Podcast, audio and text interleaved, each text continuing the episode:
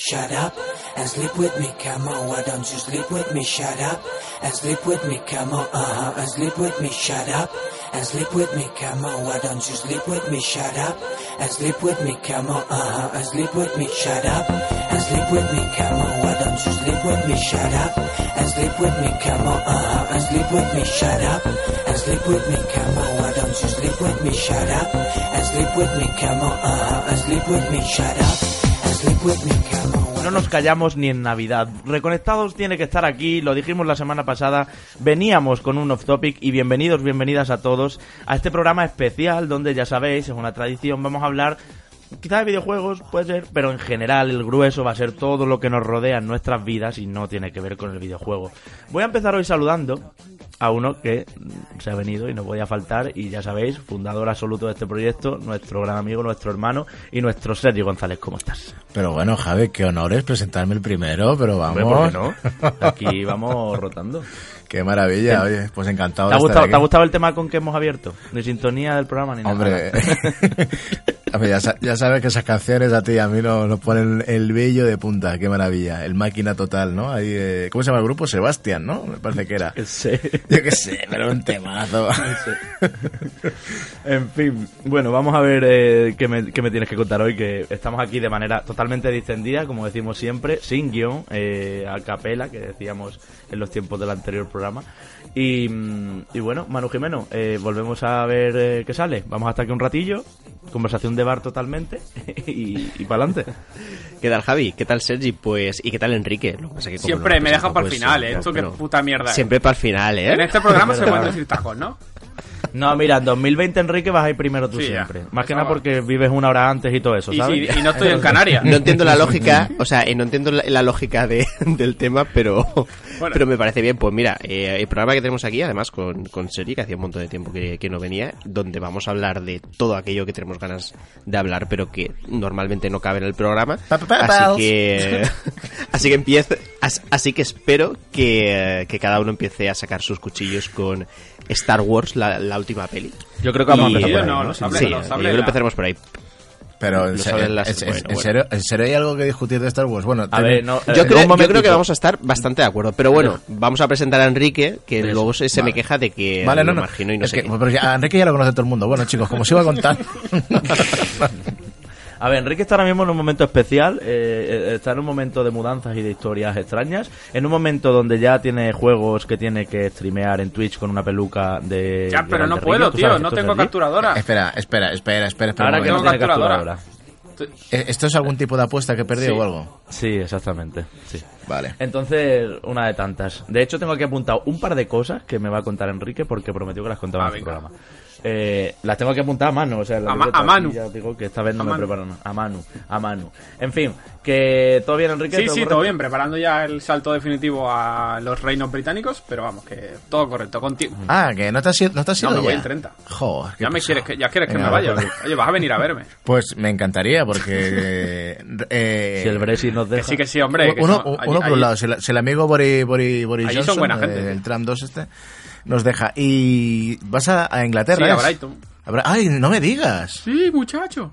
Hostia, pues claro que te hubiera a ver, si es una ciudad pendiente que tengo. Tú, Enrique, en, en el peor momento para ir es cuando te vas, ¿no? Es decir, podías haberte ido hace cinco No, años. realmente Que no, porque hasta el estaba 30 calma, y, creo que hasta el 30 de enero se puede llegar sin problema. O sea que...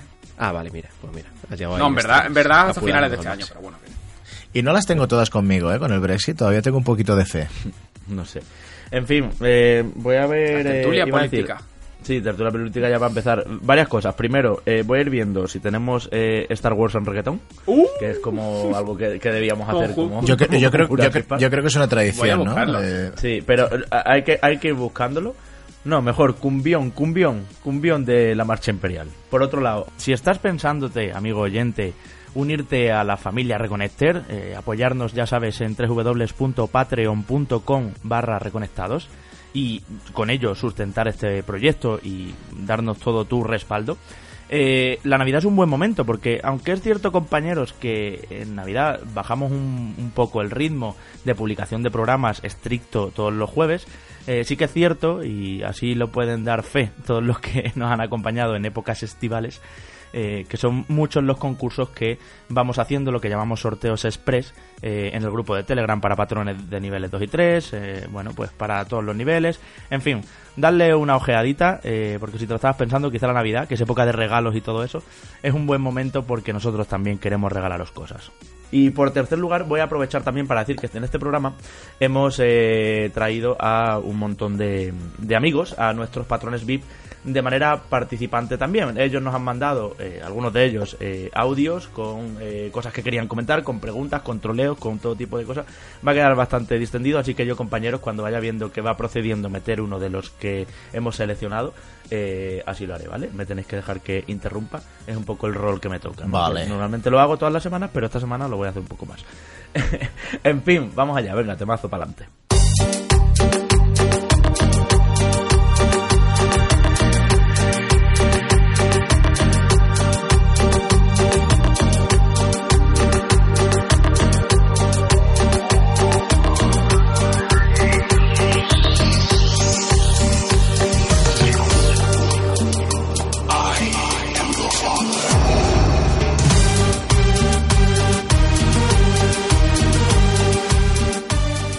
Con este flow así tan sabroso, eh, empezaremos hablando, como no, del que es uno de los fenómenos del año. Y que bueno, al fin y al cabo, pues aquí todos creo que tenemos criterio y mm, eh, para hablar de ello porque lo hemos visto y muchos eh, de los que nos estáis oyendo seguro que también. Y quien tenga miedo a spoilers, pues le podemos decir que tranquilos, que es verdad que haremos algunas referencias, seguro, vamos, no sé cómo va a fluir esto, pero estoy seguro que va a ser así, compañeros. Haremos algunas referencias a, a momentos de la película, pero no vamos a hacer spoilers de las grandes revelaciones que se hacen en la película, de los grandes combates, cómo se resuelven y de todo eso cosas. Así que os pido que hagamos el esfuercito. Y empezamos por donde había que empezar, por Star Wars, el ascenso de Skywalker, La, tra- la traducción es la risa de Skywalker, ¿no? la rise, como las patatas. Pero... pero- Sergi, so- Sergi y yo hemos ido a ver esta trilogía. Ah, juntos, es verdad, sí, fui contigo, Javi. Lo que pasa es que, mira, tengo que decir que Javi se quedó dormido en alguna parte, ¿eh? Sí, pero no es porque no me gustara, ahora voy con eso. En fin, ya he perdido el hilo, no sé qué iba a decir. Vamos a hablar de muchas cosas, pero vamos a empezar por esta. Primero, ¿os ha gustado o no os ha gustado? A ver. Sí, sí, pues... Vamos a poner un, un poquito de orden. Eh, yo creo que sí que se pueden hablar de spoilers de películas anteriores, ¿no? Es decir, Los últimos Jedi, eh, podemos hablar de ella tranquilamente porque mi argumentación van a hacer un poquito de ahí. Eh, todos eh, aquí se ha criticado mucho, ¿no? Al menos eh, durante estos días la incoherencia de, de esta última entrega, ¿no? Porque suceden una serie de cosas que, bueno, que sí que es cierto que no tiene mucho sentido. Pero yo recuerdo en el programa de, de hará un par de años, ¿no? Porque eh, Los últimos Jedi fue en el año... eh, bueno, no sé, un par de años, da igual. No vamos a ser rigurosos en, en el programa de hoy. ¿Pero en qué, peli- es que- ¿a qué película te refieres, hijo mío? ¿A los últimos Jedi? A la Esa, segunda, en 2000 es decir, en a la 2000 segunda de- de en esta 2017. trilogía. A la hace dos 2017. años. Hace dos años, pues eso, dos años, estaba en lo cierto.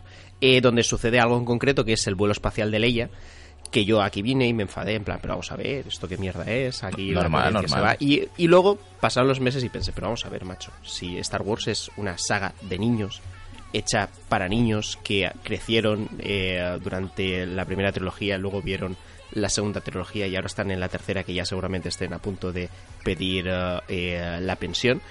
Y eh, esperamos de Star Wars como la segunda venida de Jesucristo en modo, en modo cine y no es así. Es decir, hay que asumir que nos gustan cosas de niños, que vamos creciendo y nos sigue gustando y que en base a eso, eh, ojo, tenemos que ir al cine, disfrutarla, eh, divertirnos y ya está. Y ya seremos exigentes, Pero- le pediremos profundidad al irlandés seguramente o The Irishman, a, a quien eh, la esté viendo en versión original subtitulada. Pero Star Wars, macho, yo qué sé, evidentemente tiene un montón de incoherencias, pero yo fui al cine, me lo pasé bien, me divertí, porque no le pedí más. Es, es al final, además a vosotros os mola el ejemplo este que os voy a poner, ¿no? Que vosotros entre Paella y, eh, y Burger King, y esto lo digo por, por Sergi por, eh, y por Javi, os mola más el Burger King o el McDonald's. Sí, Aquí sí. ya, ya con las marcas eh, a tope. Eh, pues esto es un poco igual, es decir, si tú, si, si- si tú te quieres ir, Ya, exacto, si tú al final buena- eh, te quieres ir a- a comer a un restaurante de una estrella Michelin, evidentemente vas a ser exigente y vas a pedir o, o- o vas a querer que te den lo máximo. Pero al final, si tú te vas a una cadena de comida rápida y te ofrecen un Big Mac, eh, pues oye, vas a decir, pues de puta madre, el Big Mac está genial, me flipa, me encanta, pero al final no deja de ser un Big Mac. Pues esto es un poco igual. Star Wars No, es pero, la comida cosa- rápida de la ciencia ficción y del cine, porque al final es un producto. Esto no es comida rápida, que Manu. busca. Pero que eso lo dices tú. Hay gente que dice claro que las sí, antiguas son pero para Javi, ella. Javi, Javi, espera, espera un segundo. O sea. ¿me vas a negar que Star Wars no es el producto mainstream mm, absoluto que hay ahora mismo en, en- en cualquier mundo que, que- Es decir, el cine, el videojuego, la música absolutamente no es el producto principal mainstream. No intenta agradar a todo el público. Pues entonces, ¿qué esperamos? Pues lo que nos dio y en base a eso, pues ya digo, a mí me divirtió y me pareció bien lo que Pero, vi. pero no se puede decir que Star Wars es, es, eh, compararlo con un Big Mac, porque un Big Mac siempre es más que Star Wars. no, pero aparte estamos hablando de unos presupuestos millonarios y te diré una cosa, mi padre sí se tragó la Guerra de las Galaxias en su día, la- las originales, y, evidentemente mi padre no era un niño, mi padre en su día, pues no sé si tiene 77 años ahora, pues hace cuando se estrenó la Guerra de las Galaxias, no, no sé, 40 años, tendría 30, o sea que el tono de esas películas era mucho más adulto, era no te trataban tan pero tengo que decir que esto yo lo digo yo yo siempre he sido más del Señor de los Anillos, ¿vale? Pero lo, lo que voy a decir me, me vale para los dos. Esto es como... eh, eh, Estas películas son como la Biblia, ¿no? Tú en el Antiguo Testamento no vas a decir, oye, es que mira, en el Viejo Testamento no soy muy fan de la parte de Moisés, ¿no? O sea, todo, todo mola, ¿vale? O sea, partiendo de esa base de Star Wars, todo mola, aunque quiz- quizá, quizá, quizá hay algunas partes más flojas que a mí, por ejemplo, el episodio 8 es una película que la tengo atravesada. Pero el episodio 9, tal y como está concebido y tal como se ha desarrollado tan accidentalmente las otras dos, creo que hace un cierre bastante digno. Yo creo que hace una voltereta aparatosa y cae de pie al final, ¿sabes? Pero eh, es cierto que el, el trayecto es un poco... ah, no sé, es que el, episodio, creo que el, creo que el fallo, creo yo, ¿eh?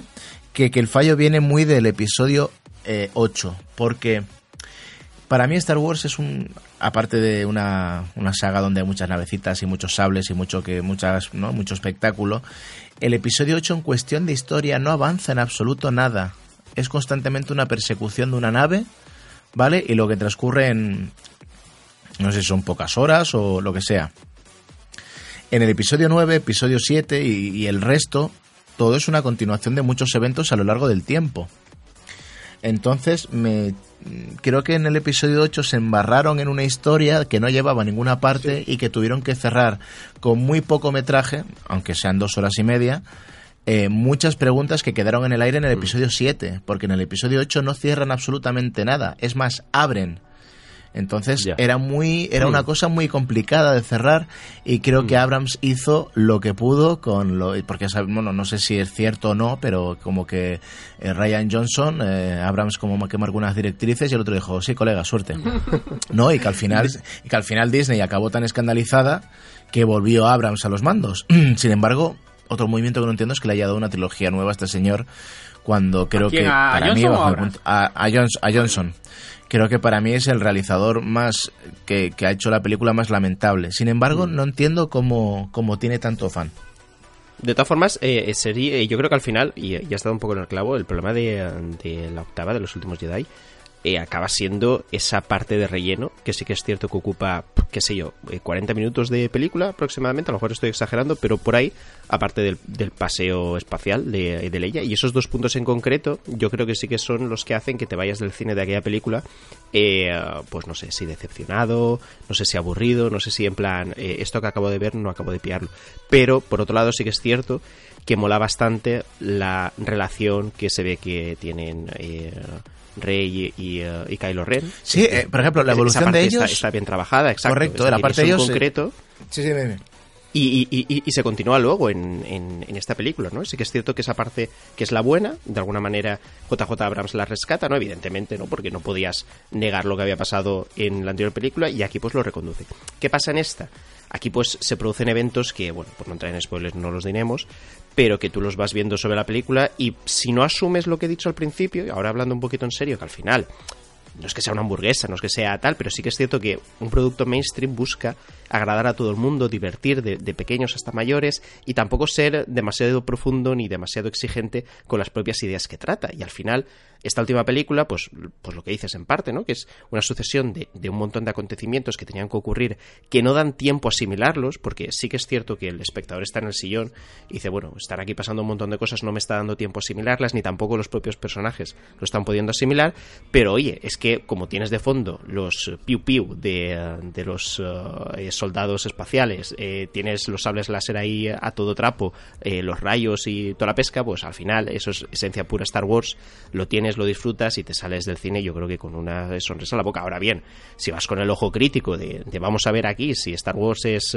eh, la mejor película que he visto en el año o no lo es, pues evidentemente No. pues te puedes ir en Pues a mí me parece que han cerrado muy bien. Yo se lo dije a Sergi, me parece la mejor de esta trilogía nueva. Estoy totalmente, sé que, en contra de la mayoría. Y me parece que han cerrado muy bien porque han hecho una jugada que hizo Jurassic World y creo que fue un acierto. Y es ser fanservice por todos los sitios. Ya todo el que la haya visto sabe a qué me refiero. Eh, ese volver a recordar conversaciones, volver a pasar por sitios de toda la saga. De hecho, la secuencia final en el sitio donde es me parece brillante también. Y yo creo que está muy bien. Y efectivamente estoy con Manu. Eh, para mí las antiguas no son para ella tampoco, por mucha gente que diga que es que las antiguas son obras No, no maestras lo del son, cine. claro que no, y, y han Bueno. aguantado mu- muy, mal el tiempo, Javi, que esa es otra, es decir... Yo eso no lo aquí- sé porque no se me ha ocurrido Sí, poner el eh, episodio y, 4, eh, 5, 6, pero... Y, y no sé si serie pensará igual que yo, po- porque es serie que, que tú las tienes en, en alta estima. Pero si tú sacas del contexto aquella primera eh, trilogía y, eh, y la pones hoy en día, eh, ves que, eh, por ejemplo, en la batalla en la, en, eh, en la nieve de- del Imperio contraataca, en, en, su, en, su, en en aquel entonces tenía la importancia de que se estaba desarrollando algo que no se había visto en ese mismo momento, sobre todo por, con el espectáculo de maquetas, ¿no? que al final daban forma eh, a, a aquella escenografía, pero el metraje, por ejemplo, de esas escenas hoy en día es inaguantable. O sea, yo me he puesto el Imperio contraataca y pese a que me parece una de las mejores pelis de Star Wars que, que he visto nunca, pese, ojo, a que es la trilogía antigua y, y- y ahora le estoy dando palos, creo que esa parte, por ejemplo, te puedes llegar a dormir incluso. Hombre, Y es, eso- que, es que estamos acostumbrados ya a otro ritmo, claro, a otro, otros montajes, y- otros e- ritmos, otro... Efectivamente, y luego te vas al retorno del, del Jedi o del Jedi, ¿no? Que se diría ahora. Para mí el Jedi de toda la vida. Pues del Jedi. Por eso he puesto, he puesto el- las dos pronunciaciones. Eh, pues el tema de los Ewoks, creo que todo el mundo eh, los odia a morir y, sabe perfectamente que esa película además la infantilizaron todavía más, ¿no? Porque ya estaban viendo que tenían un producto, pues lo que decía yo al principio, que era para todos los públicos, para toda la masa de gente. Y, eh, y yo creo que el paso del tiempo no les ha sentado bien. Ojo además, que aquí ya la gente en los comentarios me va a matar, yo soy un férreo defensor de la amenaza fantasma. A mí Pues la mira, fantasma... ahí te iba a decir, mira, ahí le has dado. La Ahora el- Fantasma tiene, perdona, Sergi, dos iconos, que es la carrera de vainas y Darth Maul. Eh, Solo con eso... Sí, mira, Es que- precisamente con esta trilogía, antes de que sigas mano para apuntar, eh, he empezado a valorar mucho la amenaza fantasma. No el resto, ¿eh? Pero la amenaza fantasma me ha despertado ese... Vamos, ahora mismo eh, os colgaría y me iría a verla. Porque, de verdad, ¿eh? Hombre, no, quédate. no, porque creo que con el paso del tiempo, bajo mi punto de vista, ¿eh? Creo que esa película ha mejorado con el paso del tiempo. Fíjate lo que te digo. Como fan de Star Wars, después de haber visto hacia dónde las pueden llevar y, y todo este que se está haciendo de esta explotación, cada vez más valoro esa película. Y mira que yo nunca he sido realmente un hater de la amenaza fantasma. Sí lo he sido de la guerra de los clones, que ha sido como... pff, que, pere- que- que pereza, la que guerra de pere- lo- todo, todo el sí, ritmo. sí. Y luego la venganza de los Sith, creo que no supo captar eh, todo el drama que Mm, conllevaba la transformación de, de Anakin Vader, ¿no?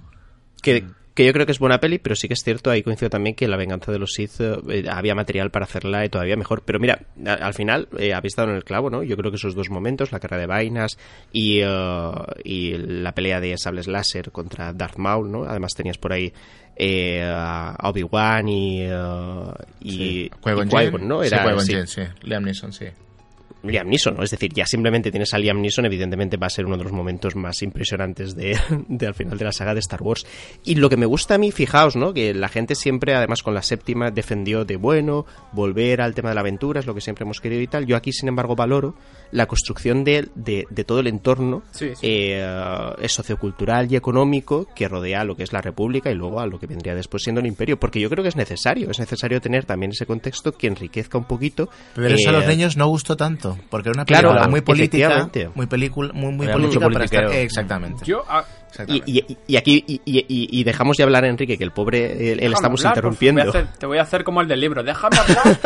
Y, y- y mira, aquí por ejemplo, por, por, por poneros eh, otra muestra de, de incoherencias que es- han pasado siempre en las pelis de Star Wars, es por ejemplo el tema tecnológico.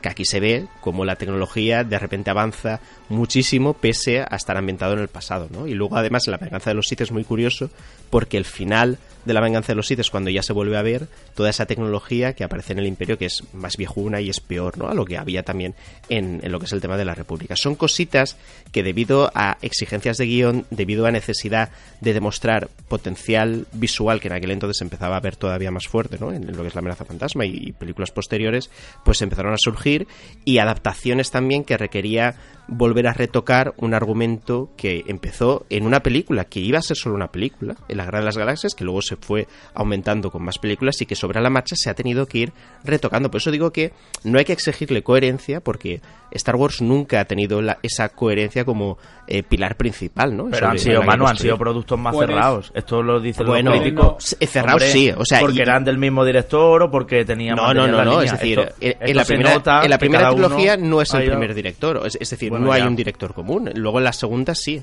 Pero Y ha habido más supervisión de, de Lucas eh, que, que- Bueno. que la que había aquí. En fin, Enrique, dinos algo, anda, que no se calla este.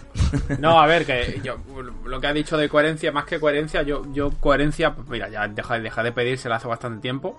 De hecho, yo, anécdota, yo nunca he sido fan de Star Wars, tampoco me lo considero ahora. Y vi las películas originales, es decir, las tres, las seis anteriores, eh, cuando se estrenó el episodio 7. O sea, antes de que se estrenara me las vi todas en plan, a ver dónde me voy a meter. Y a mí, este episodio eh, me ha gustado si lo si tú entras al cine concibiéndolo como lo que es, o sea, una película de Star Wars que va a jugar con las normas de Star Wars y no se va a salir de ninguna de esas normas, te gusta. A mí me ha gustado. Pero ¿cuáles son las normas de Star normas- Wars? Es que si te las digo hago spoiler, pero vamos, las normas de Star Wars básicamente es hacer lo mismo que llevan haciendo los últimos 35 años.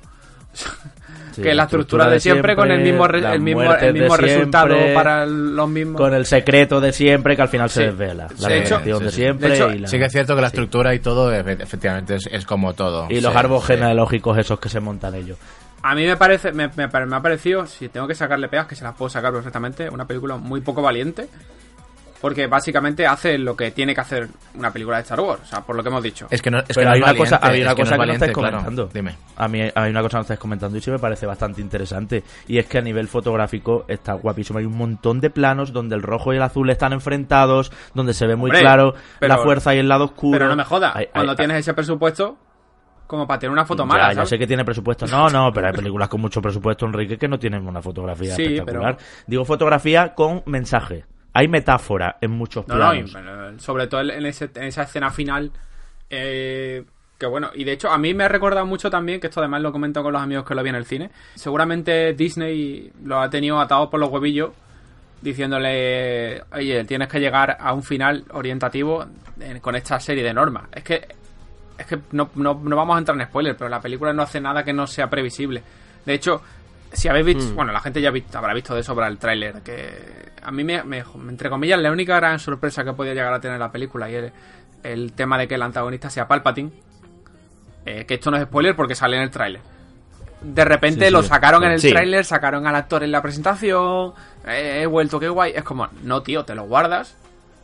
Y por lo menos así tienes una sorpresa gorda en la película. El impacto, el impacto hubiera sido de mayor. todas así, maneras, ¿no? te, te tengo que decir, tengo que decir para defender un poquito a Disney, se filtraron ciertas imágenes eh, de pa- el Pa- Palpatine en el trono. Me parece que an- no sé si antes o, o antes del último tráiler, ¿no? Que era que se escuchaba ya por fin su voz, que aquí en España se Rafa le la puso Rafa Azcárraga, que es nuestro amigo Kratos. Eh, pero bueno, yo es cierto que no arriesga y también diré que creo yo, eh, creo yo que Abrams ha sabido jugar mucho con la nostalgia, que eso ha sido ha sido mágico, algo que siempre se eh, por ejemplo, cuando hizo Star Trek, no es ninguna sorpresa que él dijo que él a él no le gustaba Star Trek y que él realmente era un fan de Star Wars. Lo mejor que puedes decir eh, cuando eh, empiezas a trabajar en no, un no, sitio. pero, eh, ¿sabes? Como- No, no, pero, pero lo vas, dijo al- vas al. McDonald's y no me yo que soy de. Burger King, pero me ha tocado trabajar aquí. Bueno, bueno, no me ha tocado, ¿no? Él presentó una idea y él hizo el Star Trek que él quería hacer. De hecho, cuando hizo esas películas de Star Trek, eh, la saga pegó un petardazo que encantó a nuevos seguidores, entre los cuales a mí, y los clásicos la odiaron. Y aquí creo que ha pasado un poco parecido. Porque, Sí, seguramente. Porque a mí, por Porque ejemplo, nosotros somos vale, clásicos, vale que yo soy clásico y tal, pero yo venía de un- yo venía sin ninguna pretensión. De hecho, diré que cuando, por ejemplo, la gente criticaba a Kylo Ren, a mí Kylo Ren me flipó desde el primer momento en que lo vi. Cosa que también, por cierto, en Star Trek siempre le critiqué que Abrams no sabía hacer villanos. Porque en las dos películas de Star Trek los villanos, vale que la segunda era el Cumberbatch este, ¿no? ¿Cómo se llama? Domin no, eh, Benedict Cumberbatch, ¿no? Pero, pero no sé, no me terminaba de aportar mucho y Eric Bana en la primera pues era un poco lamentable. Pero en esta, yo creo que lo ha sabido hacer bien. Creo que ha puesto. Ha hecho un fanservice, no sé, muy guay. Creo que le faltó metraje, ¿no? Para, digo para, concluir, para conclusión, ¿eh? Creo que el episodio 8 pasó factura. Eh, eché en falta más Caballeros de Ren, que se vio en la primera, en la primera visión que tuvo Rey en el episodio 7 y que en el episodio 9 tampoco voy a decir eh, cómo salen, pero me hacen falta un poquito más de chicha, que se quedó ahí un poco a medias. Y, y un cierre que, bueno, está bien, no sé, está bien, pero me faltó. Qué pena, qué pena que a día de hoy no hayamos visto como versiones extendidas de la Guerra de las Galaxias, más allá de ver algunas escenitas eliminadas y tal. No me importaría ver como, por ejemplo, media horita más de metraje que seguro que Abrams ha tenido que recortar. Voy a invitar a todo el mundo que nos está oyendo también a que nos digan su opinión sobre Star Wars, aunque es verdad que por redes sociales ya se ve que la opinión generalizada es eh, desilusionante, sobre todo, por así decirlo, como le decían a Enrique al salir del cine. Y bueno, pues aquí también ya sabéis que nos gusta hacer un poco de, de show y venimos con los titulares. la mejor película, la mejor. y, y bueno, que creo que nos caracteriza. Lo que yo quiero saber, compañeros, es qué pasa con The Witcher. Porque, tengo que decir, Hmm. que The Witcher de Netflix, quiero decir. Tengo que decir que el juego de tronos de Netflix, que esto, que Bueno, otro, bueno, se dijo mucho. No, no, se dijo muchísimo. Yo no digo que aquí, pero por, por todos los sitios se decía muchísimo. Y siempre, yo creo, Manu, que hayas estado conmigo, siempre nos hemos olido que, bueno, que iba a ser una serie pues un poco de otro estilo, más Mm. fantástica, con monstruos, no iba a ser esa madurez o ese no tratarte como idiota que decías tú antes, Sí. que tiene Juego de Tronos, donde si no estás muy pendiente te pierdes el politiqueo y las tensiones entre casas. En The Witcher no es así, esto es una aventura Mm. medieval de matar eh, grifos en este caso y otros monstruos, claro. Bueno, creo, Sí, que, creo que va un poquito más allá, Javier Andrés. Eh, yo, a ver, yo es lo que estoy percibiendo, ¿eh? No he terminado, ¿eh? Yo tengo que decir que no he terminado. Enrique creo que sí. Mira, yo, yo he visto hasta la cuarta, hasta el cuarto capítulo, creo que voy a empezar el quinto, ahora no me acuerdo. Lo que sí diré que hasta donde yo he visto le voy a poner una pega. Que si no estás muy avispado, te pierdes en lo que es el tiempo. Sí. Te, te- te- Y, el- y en la presentación de los Sí, personajes, tío. sí. Porque no, no, no le dedica nada de tiempo a presentártelo. Da como muy por hecho que ha jugado al juego, que aquí Bueno, todo bien. te has leído la novela. Nosotros, pero... No, no, no, las o te has novelas. leído la novela. lo que sea, pero a mí lo que me eso preocupó sí. más que los personajes, porque yo tampoco estoy muy al loro de esos nombres polacos del infierno, pero sí que a mí el tiempo que fue como, ah, vale, que esto se supone que es antes, que tal, y que cual, vale, y Sí, luego sí. que luego eh, la serie tiene un corte de producción eh, que se nota que se ha metido pasta, pero solo en dependiendo qué escenas, porque luego ves Sí, otras que parecen eh, Ahí, cartón ahí. piedra. Y es como, sí. ah, Yo, cosa mira, que en Juego de Tronos eso- no pasaba, por No, pero no pasaba. Pero Eso que dice serie- eh, espera, cállate, Manuel. Esto a mí me jode mucho porque eh, lo de, lo de Juego de Tronos sí que lo he escuchado yo bastante. Y mucha gente me ha dicho, es como Juego de Tronos, pero barata. Es la Juego de Tronos de los chinos. Y es como, a ver, persona. Eso tampoco yo estoy de acuerdo, persona, ¿eh? Eso eso cógete, tampoco lo he dicho cógete yo, la ¿eh? temporada 1 de Juego de Tronos Y mira a ver qué presupuesto tenía. y la, ya. tempo- y la temporada 1 de The Witcher. Y ahora me compara. Yo lo único que Sí, no. sí, sí, bueno, eso es verdad. vale, Enrique, pero estamos hablando de ocho años de Ya, ya, diferencia, pero- ¿vale? Para pero, hacer, hacer CGI la cosa ha cambiado. Pero que no estoy diciendo que, que- que esto tenga que ser Juego de Tronos. Pero que en la primera temporada, en cuestión de escenarios, a mí ningún escenario de Juego de me pareció cartón piedra. Y esto me está pareciendo que hay demasiado contraste entre una pelea espectacular de Geralt, eh, un bicho que mola y que no sé qué, y de repente me ponen unos fondos, una calle, que digo, pero si por detrás eso está hueco. ¿Sabes, ¿sabes lo que te quiero decir? Que, hay un tío ahí aguantando detrás para que no se lo lleve el viento. Entonces, hay cosas que me chocan pero la serie me está flipando un cojón y Henry Cavill Sí. es, a mí Henry Cavill me ha hecho plantearme mi heterosexualidad.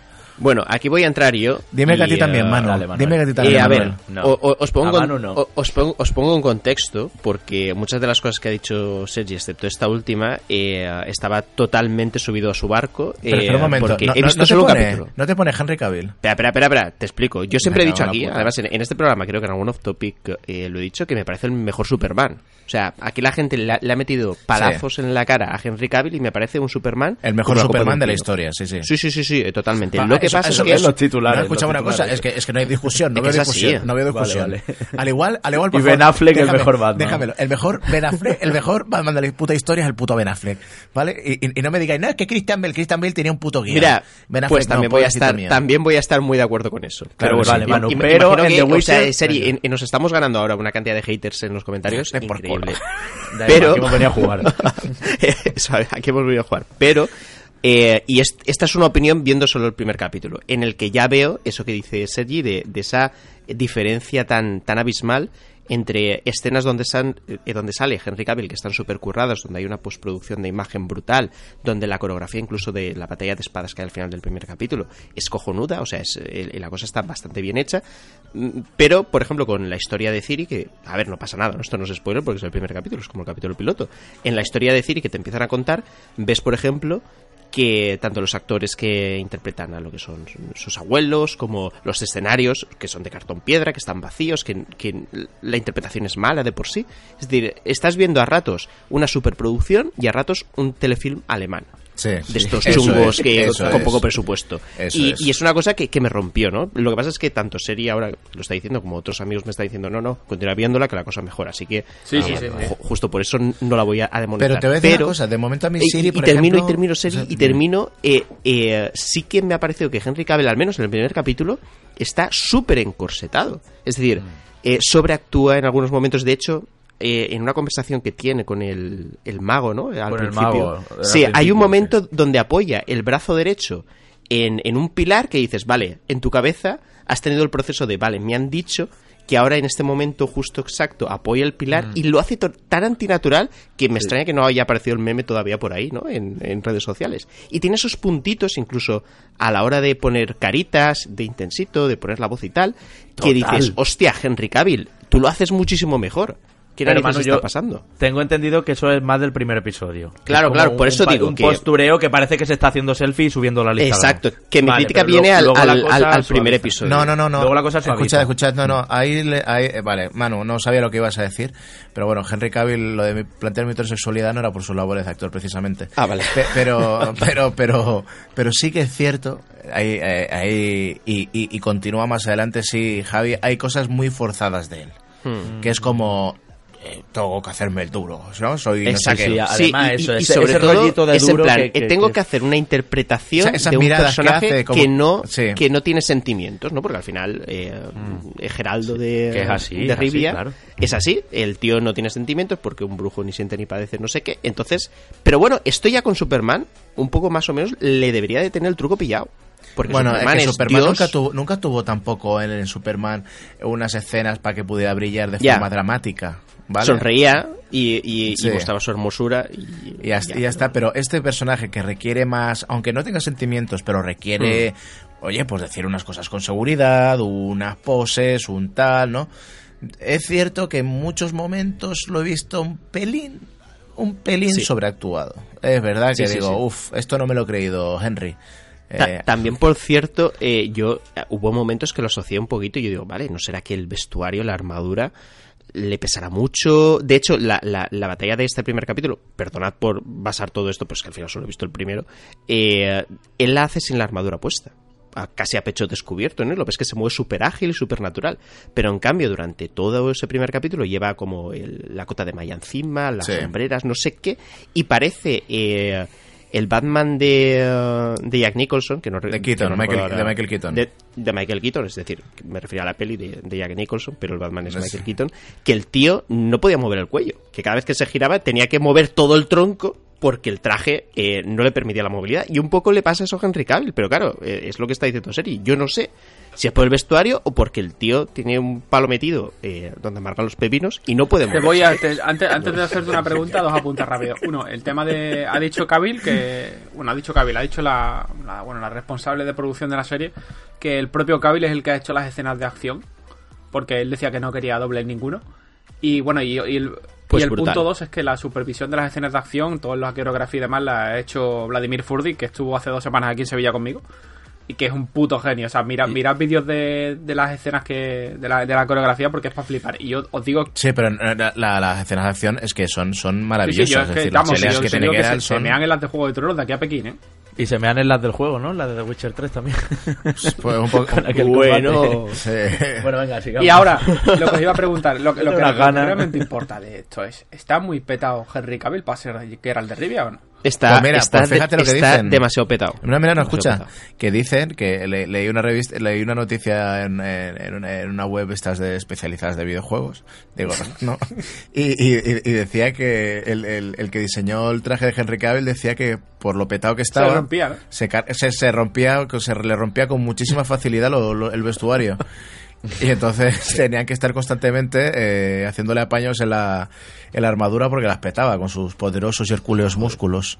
Es que eh, no es para menos. Yo, yo, de hecho, eh, eh, la primera vez, la primera vez que lo ves, claro, eh, tanto por si te has leído los libros, ¿no? Con la manera en la que te imaginas a Geralt de Rivia, como después los videojuegos, eh, vale, el tío está fuerte, pero mm, es esbelto, es alto, se mueve de manera ágil y tal. Pero es que, claro, aquí estamos viendo un, un, un armario empotrado que se intenta mover y danzar pues de la manera que puede. Y ya digo, eh, Pero no es tan al alto final Henry Cavill, ¿eh? Mide metro ochenta y cinco, no es tan alto, ¿eh? Bueno, bueno, pero Lo que pasa es que es ya- más, es más ancho que la- es más ancho que alto.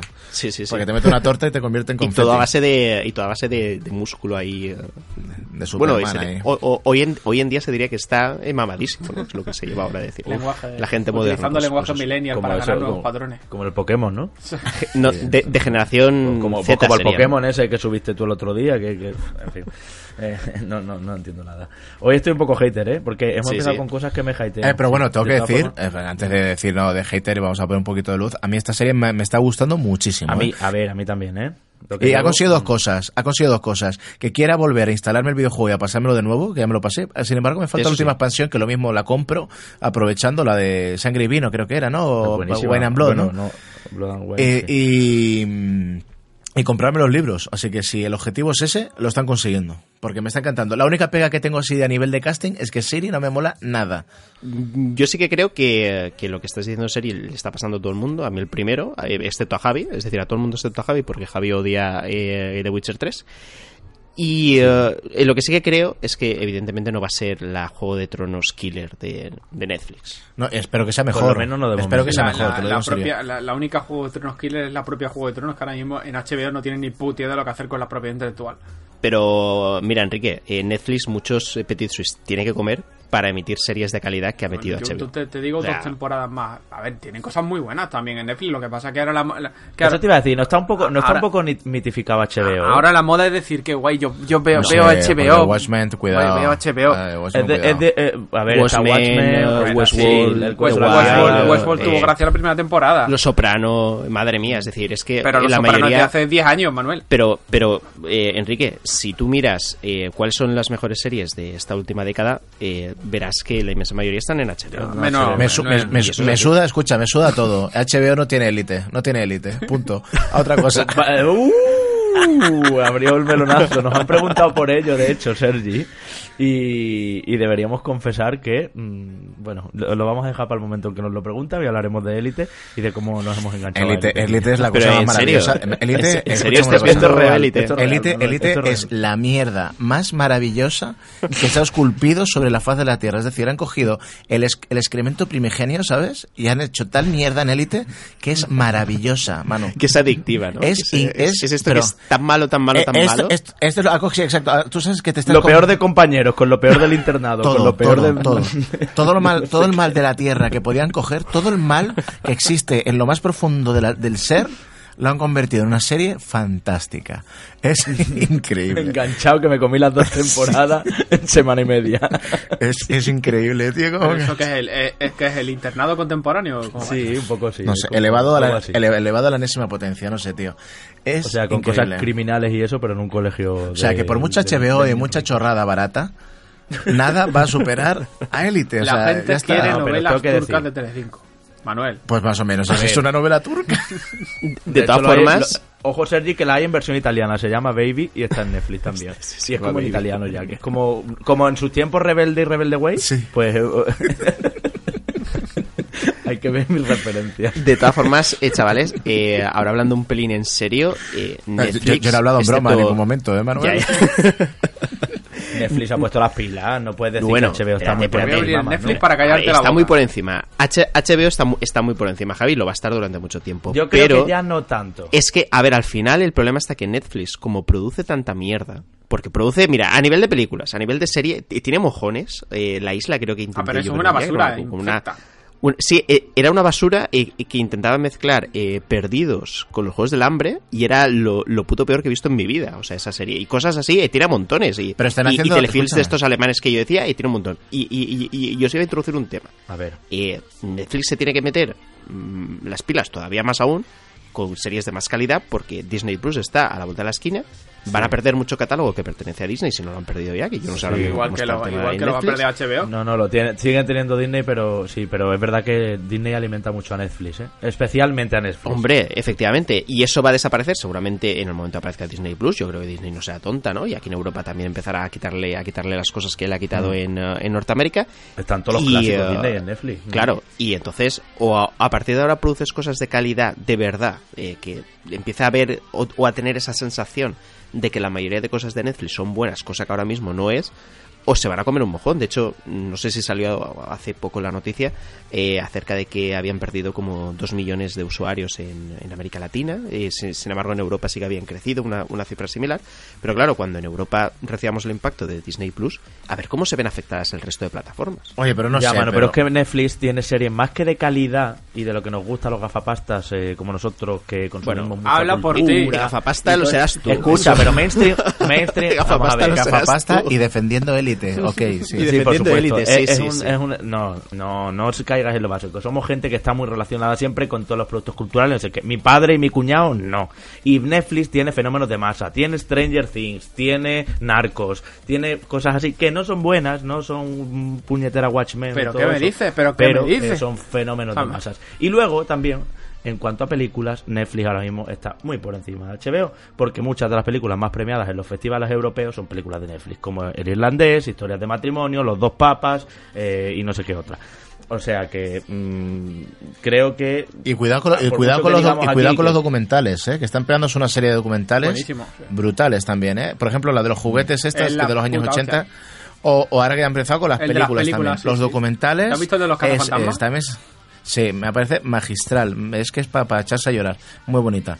Eh, cuidado los documentales de Netflix también. ¿eh? No sé, para mí HBO tiene como series de que tienen muy alto los Metacritic, pero de lo que se habla al día siguiente en la oficina es de lo, de lo que hay. Ay, no estoy de acuerdo. Además, A ver, oye, ¿tú Javi, de qué hablas? eh, el ¿Tú de qué hablas en la tú. oficina, Manuel? eh, mira, mira, es que yo que hablo en la oficina, pues, pues poco hablaré ahora mismo en la oficina.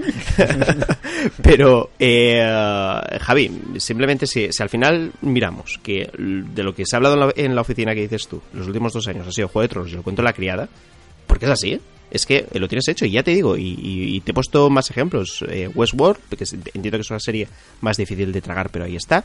True Detective, The Leftovers, eh, Los Soprano, eh, que sí que es que es un poco más viejuna, pero ahí la tienes como una de las mejores series que, eh, pues, que hemos tenido. Eh, Deadwood, eh, Bo- Boardwalk Empire, es decir, tenemos ahí un montón de series, tío, que, que joder, eh, Chernobyl también la hemos tenido este año. No me puedes decir que una de las series que más ha impactado a todo el mundo como Chernobyl y que está en HBO no acaba siendo Pero- también una de, pero- de las más pero- icónicas. Es decir, HBO siempre te va a dar Te va calidad. a dar calidad, absolutamente pero yo siempre. ahora mismo- y, y, y, y te la da entre, entre antes de 2010, después de 2010 y ahora que estamos a punto de entrar en 2020. Sergi, tú habrás visto Entourage seguro. Pues no, mano, no lo he visto. En serio, tío, pues te la tienes que ver ¿Ha ya. visto Élite? Te la tienes que ver Mira, ya, en yo- serio. Pedazo de Manu, serie. Yo me suscribí Sí, para dime. HBO cuando, cuando salió Juego de Tronos este año. Pagué dos Sí. meses, terminé Juego de Tronos y me borré. Y en cambio, Netflix sigo, porque sí que es verdad que tienen mucha morralla. Pero sí que, pero siempre tienen algo que Pero puedo mucha. ver. Siempre. O sea, sea un documental, sea una serie que no conozco. Y yo he descubierto. Tiene más y yo cantidad he de descubierto cosas. series Sí, muy buenas que no tienen mm, popularidad ninguna. eh, y que son de otros países. Yo que sé, hace poco me vi una que se llama La Mantis, que está muy chula, de, de tema policiaco.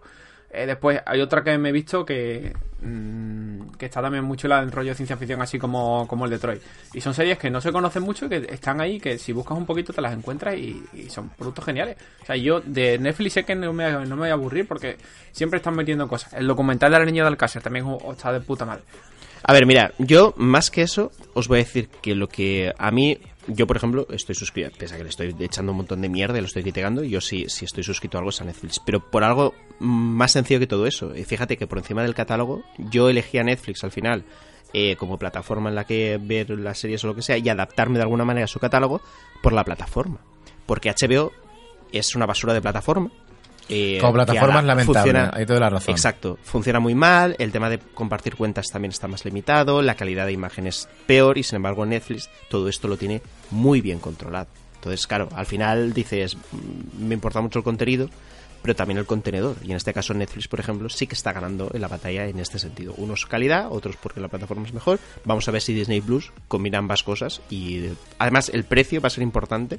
Creo que Disney Plus va a venir aquí a, España ¿no? y el resto de Europa con un precio más competitivo que, que el de Netflix, que ya sabéis que va subiendo eh, cada año, ¿no? Está, está subiendo el precio, aunque compartiendo entre cuatro continúa sin ser nada exagerado, pero bueno, poquito a poco hace que sea menos competitivo con respecto a lo que va a venir. Así que vamos a ver si, creo que en el mes de marzo, ¿no? aproximadamente, o, o entre marzo y verano es cuando sale Disney Plus en España, hablaremos de ello, yo que sé, hace- hacemos un off topic a mitad temporada y, y comentamos Bueno, conclusión, The Witcher está genial y se ha abierto la posibilidad de un The Witcher 4. Gracias chicos, hasta luego. ¿De, de- de qué? ¿Del juego? Sí, ¿De Witcher 4? sí, porque eh, por lo visto han, han llegado a buen puerto para con, con el autor y, y me parece que CD Projekt... Pues no ha, no ha sido un camino de rosas esa relación. No, no, pues por lo visto ya la están cerrando muy bien y están muy contentos y ahora tienen, me parece, explotación para hasta juegos de mesa incluso, ¿eh? o sea que... O sea que la, creo que vamos a tener The Witcher para, para rato. EC Projekt siempre, eh, siempre habló de, de la posibilidad esta y eh, lo que pasa es que, como dice Sergi, el escollo estaba en, en Sapkowski, ¿no? Que, eh, que él, bueno, aquí hubo una movida con la venta de los derechos porque él pensaba que esto no iba a tener éxito y creo que lo vendió por cuatro perras, total, que al final tuvieron ahí un, po- un poco de bronca, parece que la cosa se ha solucionado y evidentemente CD Projekt no va a abandonar eh, The Witcher, ¿no? Porque acaba siendo Y creo que nadie más debería tocar ese juego, excepto ellos, porque le han Sí, sabido sí, dar. sí. Fíjate tú que la primera, el primer juego, mm, el segundo, creo que la pega El que segundo le es pongo. un juegazo, ¿eh? Es un juegazo, O sea, pero es- tiene una, una curva de dificultad muy, muy, muy elevada, muy random, y eso es lo que no me, vamos, me echo Pero atrás. eh, eh, la mejora que se produce entre, entre el primero y el segundo Sí, es brutal. eh, no, es y que esa- es que, pocas veces he visto, he Sí, visto algo así. Sí, sí, sí, es, es una, es una locura el cambio que hay entre primera y segunda parte, y ya la tercera es magistral. La tercera es, para Sí, mí, no, una, súper vamos, influyente. una, una obra maestra. Oye, entonces los cuatro estamos de acuerdo en que The Irishman se nos ha hecho pesada, que esto es algo que veníamos Pues mira, eh, otro- tiseando vale, la semana pasada. te voy a decir, una, te voy a decir la verdad. Eh, me ha dado una pereza terrible verla y no la he visto y posiblemente no la vea hasta de aquí a unos años porque me da, Vale. me da mucho palo. Yo, yo os cuento, yo os cuento un poco mi situación y a vosotros os, os lo conté eh, creo que hace unos días y tal. Eh, yo me puse a verla con, eh, con mi novia y, eh, y mis suegros y tal porque estábamos ahí en casa y dije, pues ¿qué hacemos? Uf, en familia. En familia. Es en familia, horrible. Sí, sí, sí. Que Pero, horrible. Sí, sí, sí, sí. Eh, el tema Quiero está que, es un producto para consumir en familia, sí, sí. Que claro, que, que dices, joder, pues es un peliculón tal, pues te, te preparas unas pizzas, lo ves, eh, pues mientras eh, estás cenando guay, pero en el momento que terminamos la cena, eh, la gente empezó a dormirse. Y el único que aguantó de pie fui yo, ¿no? Que dije, y llegó un momento que dije, vamos a ver, aquí todo el mundo sobando, eh, tendré que despertar y decir, bueno, vámonos a dormir y ya la veré yo en otro momento total. Que les despierto, eh, pongo en pausa la peli, yo pensando, ingenuo de mí, que llevaría como dos horas y media de película, llevaba una hora diez minutos y dije, ¿qué qué? que, que, que llevo ahora 10 minutos, que sí, que estaba prestando atención, que me estaba gustando y demás, pero pensaba que, yo qué sé, que llevaría ya lo mínimo dos horas de película. Y desde entonces que no la he vuelto a poner, porque... Y no sé si, eh, creo que tú, Javi, sí que la has visto, eh, Sergi ha dicho que no, Enrique no lo sé, eh, pero... ¿De verdad es necesario tres horas y media para contar una historia? ¿Desde cuándo? A no ser que seas el Señor de los Anillos. ¿Desde cuándo? Ya.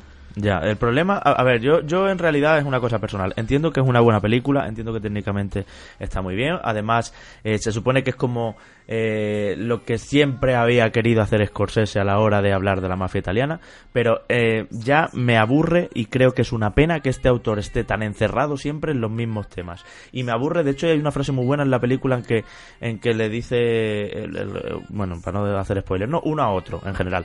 Él le dice, mm, tienes que matar a Tony o algo así. Dice, ¿qué Tony si todos se llaman Tony? Es que todo la- el puñetero cine de Scorsese se llaman Tony. Lleva tratando estos temas toda la vida y, y ya es muy repetido, siempre con los mismos actores. Hay muchas secuencias que me sobran totalmente, que está clara que son para recrearse. Y cuando una película, que se supone que se tiene que sostener por guion porque es larguísima, eh, utiliza escenas de 15 minutos para recrearse y encima algunas pretensiones tarantinescas de vamos a hablar de conversaciones banales como cuando hablan de, del más royal de luz en el coche en Pulp Fiction eh, tiene algunos momentos así que es como no tío esto no, no es el momento y quizá lo hubiera solucionado haciendo una miniserie que hubieran sido tres capítulos de una hora y diez cada uno y, y- y- y hubiera quedado yo con otro, con otro regusto. Pero de verdad que el papel de siempre, una película de señores mayores, como era la mafia en esos años en Estados Unidos, por supuesto, pero con el mismo discurso de siempre Bueno, y con eh, un final que yo esperaba que fuera muchísimo más rimbombante y que spoilers, spoilers, spoilers que, que- espera. que- que quiero al final eh, acabar de verlo. Pero sí que te que decir, Javi, que, mm, por ejemplo... Ah, me- que no has terminado. Claro que no, pero si, si no, no prestas Pues, atención pues, cuando- cuando bueno, hablo. lo que te estoy hablando de sensaciones. Cuando tú ves al final, Manu, dices, para esto tres horas y media, ¿en serio? Pues, Ese es el punto. Mira, eh, en este sentido, eh, no es spoiler porque er- era la sensación que, que yo tenía en todo Es que ya sabes tú es que va a ser así, Exacto. claro, Eh, claro. eh, era en plan, no va a haber ningún clímax en la película. No, de hecho el clima para mí está por en medio. O sea, esa era mi sensación durante eh, la sorprendente hora y diez, que yo pensaba que eran dos, pero realmente era hora y diez, que, que llevaba la peli. Sí que te debo decir que, por ejemplo, sí que me gustó que muchas de las referencias que se hacen o personas que mueren, ¿no? Que te va apareciendo el cartelito y tal, son cosas que ocurren de verdad. Y Sí, entonces... claro, es una película histórica. Exacto, Sí. ese, eh, ese trasfondo verídico, ¿no? Pese a que la, Mm. la historia sea ficción o lo que sea, eso sí que la hace interesante. Lo que pasa es que, mm, o lo que yo creo que ocurre, es que Scorsese le han dado una plataforma en la que puede hacer lo que le da la gana, ¿no? Como es Netflix, que no estás sujeto a una productora que te obliga a que en el cine no hagas una barbaridad, como hubiera sido esto, ¿no? Visto en la gran pantalla, y le ha dado rienda suelta a lo que le ha dado "Ay, la que gana. voy". ¿Qué pasa? Que por ser, claro, que por ser Scorsese, pues ya todo el mundo lo flipa. Que no digo yo que no, que cuando lo vea a lo mejor mi opinión cambia y demás, Sí, pero ya, se, ya se parte desde ahí, es decir, ya se parte como que eh, quien dirige y quién está, ya seguro van a justificar que la película sea la calle. Entonces, pues Mm. bueno, es lo que siempre ocurre. Bueno, es el momento de que os ponga un audio, ¿vale? Vamos a interrumpir un poquito esto. Esto es eh, lo que nos ha dicho eh, nuestro amigo Andrés Montero. Esto es lo que preguntaba. Atención. Hola Jabote, Enrique, Manu, Sergi y hola a todos los Reconnectors. Soy Andrés Montero y mira, eh, yo quería eh, hacer una pregunta off topic, off topic, ya que básicamente el programa se trata de eso. Simplemente es una pregunta eh, muy musical. Mm, yo sé que Jabote, por ejemplo, le gusta mucho la electrónica, a Sergi le gusta el rock, pero en cambio de Enrique y Manu, pues no han dicho nada sobre sus gustos. Así que en general, para los cuatro, eh, no sé, ¿qué artistas, grupos, bandas, cantantes, DJs son vuestros preferidos? Simplemente eso y nada. Felices fiestas a todos. Adelante, empieza tú, Enrique, si quieres, por ejemplo. Que estás, eh, es verdad, más oculto en estos temas. ¿eh? Pues si te digo la verdad, lo que escucho últimamente son muchas bandas sonoras de, de películas y, y, bueno, Ramin Djawadi, de, que es el tío que hace la banda sonora de Juego de Tronos, él también ha hecho la de, la de Westworld. Y a otro nivel, eh, música más eh, tipo Jean-Michel Jarre con su Oxygen y demás, que es muy de, muy de perfil, muy retro. Y después Armin Van Buren de cosas más, más, más, más- más maquineras actuales. Ahí estamos alineados. Vale, Manu. Yo, yo creo que estoy más alineado con Seri. De hecho, a ver, no es un secreto. Yo sé que he hablado más de una vez de, de mis gustos musicales. Por ejemplo, eh, en esta última gira que hizo Marea, fui a uno de sus conciertos. Que Yo estuve el sábado en el concierto de Marea. Sergi puede dar fe. Y me pareció un conciertazo. Es que, no, de hecho, de hecho eh, cuando yo fui al concierto de Marea, eh, pensé, ojalá Extremoduro alguna vez en su puñetera vida hubiera hecho conciertos Bueno, de esta la categoría. gira de despedida. Sí, la tendrás entradas. tú, que yo estuve ahí, que vale- F5, F5 este fin de semana, te lo juro, F5 este fin de semana, eh, a las 3, a ver si me caía una puñetera entrada, pero la lamentable gestión tanto de, de ellos dos, porque, tío, pasan de todos. Es que la No, rueda de prensa pero de Ro- lamentable, Robin- Ro- como Robin Iniesta- Ticketmaster. Robin Iniesta ya ha dicho que, que no se ponga la gente nerviosa, que van a cerrar, están planteando Van a hacer intentar nuevas- ampliar auditorio. amplia- Sí, ampliar fechas. pero, pero vaya, que aunque intenten ampliar, ya han dicho que, bueno, que a lo mejor hacen algún concierto más, pero que no esperemos mucho de ello, y yo me inclino más en esperar poquito que, que otra cosa, pero bueno, sobre todo eh, Ticketmaster la lió gordísima. Eh, aquello no había Dios en, que, quien podía ¿Tú conseguir. los has visto alguna vez, Manu, en Yo sí. Yo, eh, Yo lo he visto dos veces y una de las una en Jerez de la Frontera, en mi tierra, y otra en el en vivo aquí en Madrid. Y no sé si Sergi fue al del en vivo aquí en No, Madrid. Yo, yo no creo que extremo tres nunca. veces. No, no se tenía en pie la madre que lo No, no, parió. sí, sí, esa es Hizo otra. unos playbacks que, que bueno, playbacks no, le disparaban la pista con su ya directamente cantado, vamos. Es que, es que, pero bueno. Yo lo he visto tres veces en el Viñarrock Fake que hicieron en Beniparrey, al lado de Valencia, ahora unos años. Luego otro en otro sitio que no recuerdo. eh, y, eh, y el último creo que fue en su penúltima gira, o la última gira no lo sé, en Castellón, que fui allí a verlos. Y al final siempre me ha dado la sensación que, bueno, que Extremoduro, joder, eh, es un grupo que me ha encantado de siempre. Y, eh, y siempre que voy pues lo disfruto, pero lo que es la escenografía, por ejemplo, se la curran entre cero y nada. Eh, el- lo que es el espectáculo en sí. El Robe tiene muy poca empatía, además, con, con lo que es la gente, se la suda un poco el público. Y así como, eh, por ejemplo, el Cuchi en el concierto mola cómo se dirige a la Está gente, sembrado, está sembrado. cómo intenta hacer que todo el mundo participe ¿no? de, de- de su concierto, ¿no? no solo que sea, Sí. que sea gente que está escuchando, sino que al final, de alguna manera, todos somos una familia, que les hemos ido siguiendo y, y demás. Y esa sen- sensación es muy chula, con extremo duro no ocurre, ¿no? Y, y eh, entonces en ese sentido, pues bueno, eh, no, no he tenido entrada, no que soy entrada para este final de gira, pero tampoco es ningún drama. Entonces al final, eh, pues, pues mira, eh, Fito, eh, Platero y tú, Extremo Duro, Marea, el, el ABC del rock en, en español, los En suaves. Y Metallica siempre ha sido como mi, mi grupo principal, ¿no? Aparte de, de todo el repertorio de, de rock en español. Y ya sabéis que yo tengo una, un amor incondicional por Manel. Y Sí. eh, entonces Manel siempre me acompaña ya a donde voy. Así que os lo recomiendo Manel, por cierto, pedazo último disco. Eh, es difícil de, de asimilar al principio, pero conforme lo vas escuchando, la verdad es que mola bastante. Así que ahí tenéis eh, eh, pues lo que soy, ¿no? Rockero sobre todo, pero con toques indie catalán, que sería Manel. Yo tengo una duda sobre el grupo favorito de Sergi. Porque sí, él es muy metalero, muy rockero y muy todo eso, pero no te creas tú, Sergi, que yo sé cuál es tu grupo favorito, ¿eh? Si me preguntas. Hostia, pues yo diría que es Slipknot, tío. Sí, ¿no? O sea, Slipknot también es un grupo que a mí me ha, me, me- me ha puesto palote toda la vida. Pues yo te veía con Motorhead. No, fíjate, no, Motorhead no. Eh, fue Slipknot y me atre- también me atrevo a decir que Green Day también marcó una época y a día de hoy, mira, hoy precisamente he puesto una cita en Twitter de, de Green Day y, y creo que entre ¿Te Slipknot y Green Day... la chapa de los Games Awards de Green Day? Eh, lo yo lo que disfruté es lo que dije, ¿no? Chupito por cada vez que digan Green Day, porque me hubiera cogido un pedo de la, de la leche, ¿no? Parecía que era el reclamo de la, de la gala, macho. Sí. Pero sí. me, me moló, a ver, la actuación, ellos son unos musicazos increíbles, siempre lo han sido y, y de hecho gracias a Green Day toco la guitarra. O sea, me, me, me dio por meterme ahí porque me, me flipó. Pero grupos, si me dicen, me elige un grupo, yo creo que elegiría Slipknot, pero me gusta, vamos, todo lo que, el, metal, el rock, el pop rock, el indie rock, todo lo que lleve, sea música con, con instrumentos, bueno, y todo en general, porque también me puedes poner flamenco, me mola flamenco, me puedes poner una rumba me mola, pero mayoritariamente escucho eso, música más, más durita. Motorhead me mola, Manu, pero no, no, no a ese nivel. Lo de es que lo, lo mío fue enfermizo. Yo estoy muy asociado siempre a la electrónica y lo entiendo porque es realmente el género que más me gusta y por eso empecé a tocar el piano, por, por enredar con sintetizadores y todo eso. Pero tengo que decir que estuve en el concierto de Marea, lo mismo voy al Resurrection el año que viene, se está hablando ahí entre mi grupo de amigos y Sergi sabe que yo disfruto en discotecas de reggaetón como un niño pequeño. Como yo también, ¿eh? Que hay momentos y momentos en la vida para todo. Entonces yo ahí me puedo adaptar a cualquier cosita y, y igual. Y bueno, quien ha salido conmigo por Madrid sabe que voy normalmente por Malasaña, por bares donde ponen indie español y cosas así, o indie internacional y todo bien. Así que en ese sentido soy bastante, mm, no sé, versátil de que me, me entra bien todo. Vamos con otro audio.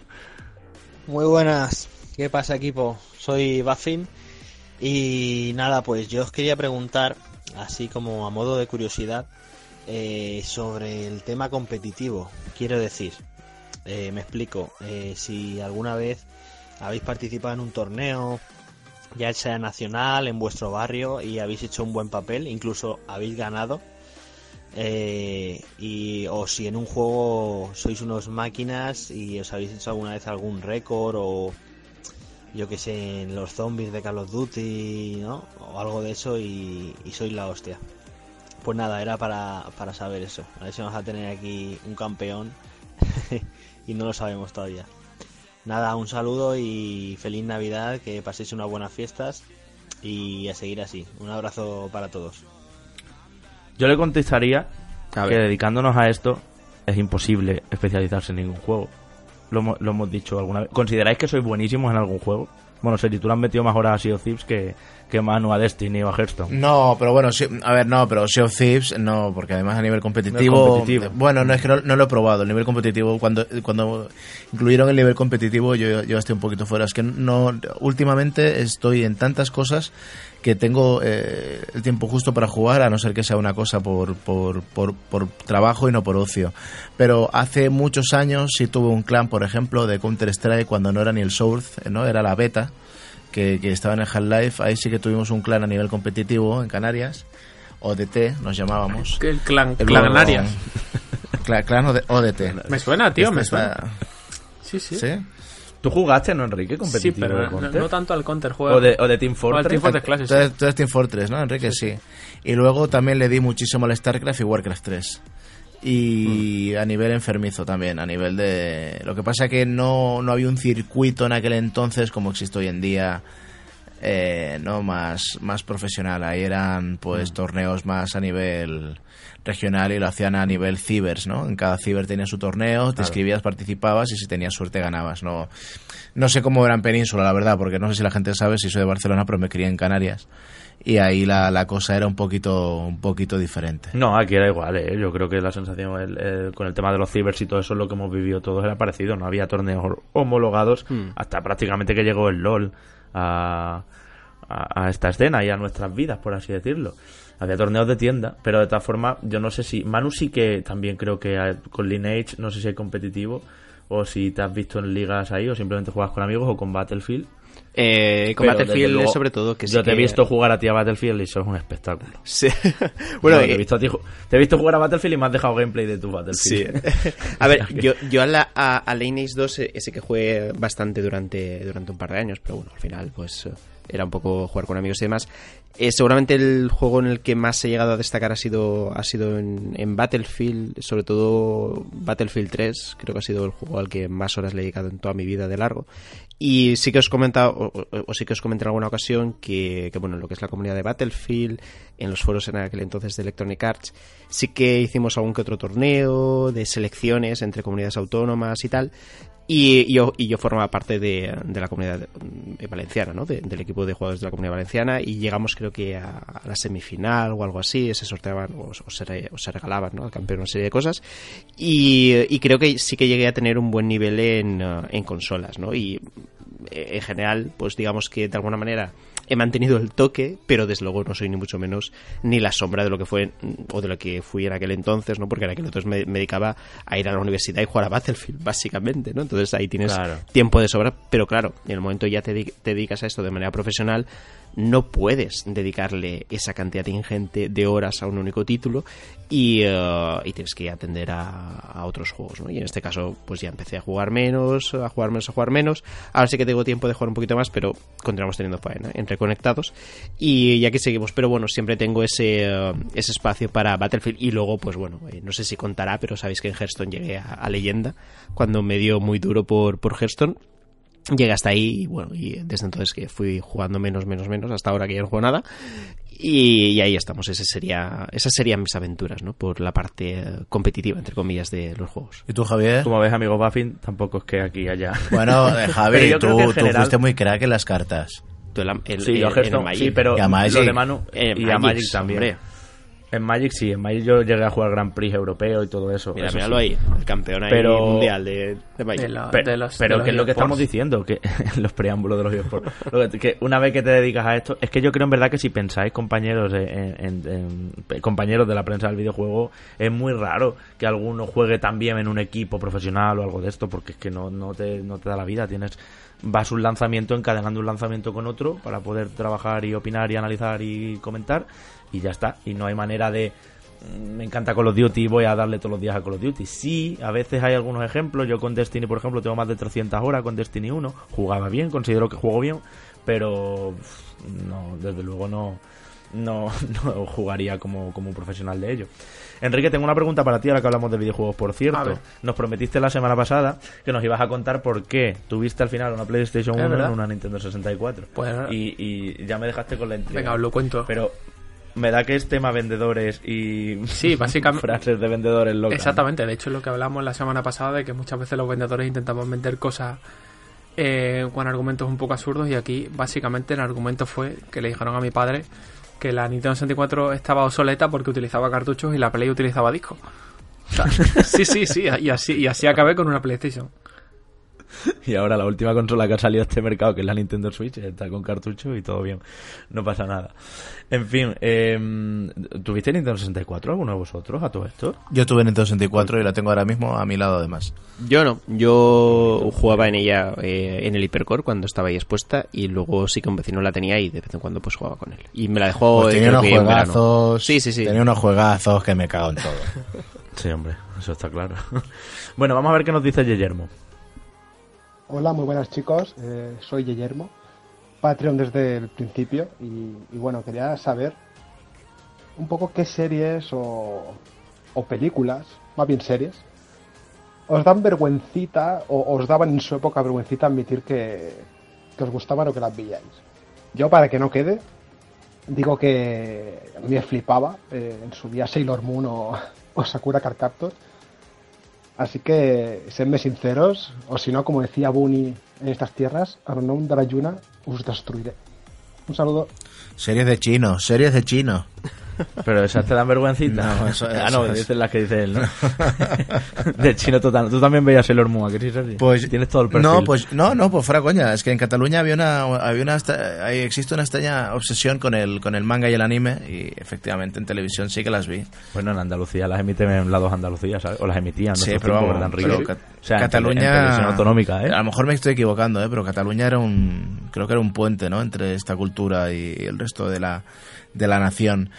Eh, Series, pues tendría que, eh, a lo mejor mira. Bueno, ya hemos dicho élite, ya hemos dicho élite que no. No, no, yo, yo no, no, en- no, una cosa. Yo Elite lo digo con mucho orgullo, pero por ejemplo, Punky Brewster es una serie que para mí es top, es top.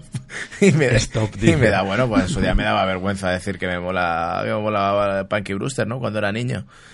Eh, y, y qué más, no sé, a lo mejor los Power Rangers, ¿no? Me daba vergüenza admitir que me gustaban cuando estaba en primero de la ESO, no lo sé, no me acuerdo, tío.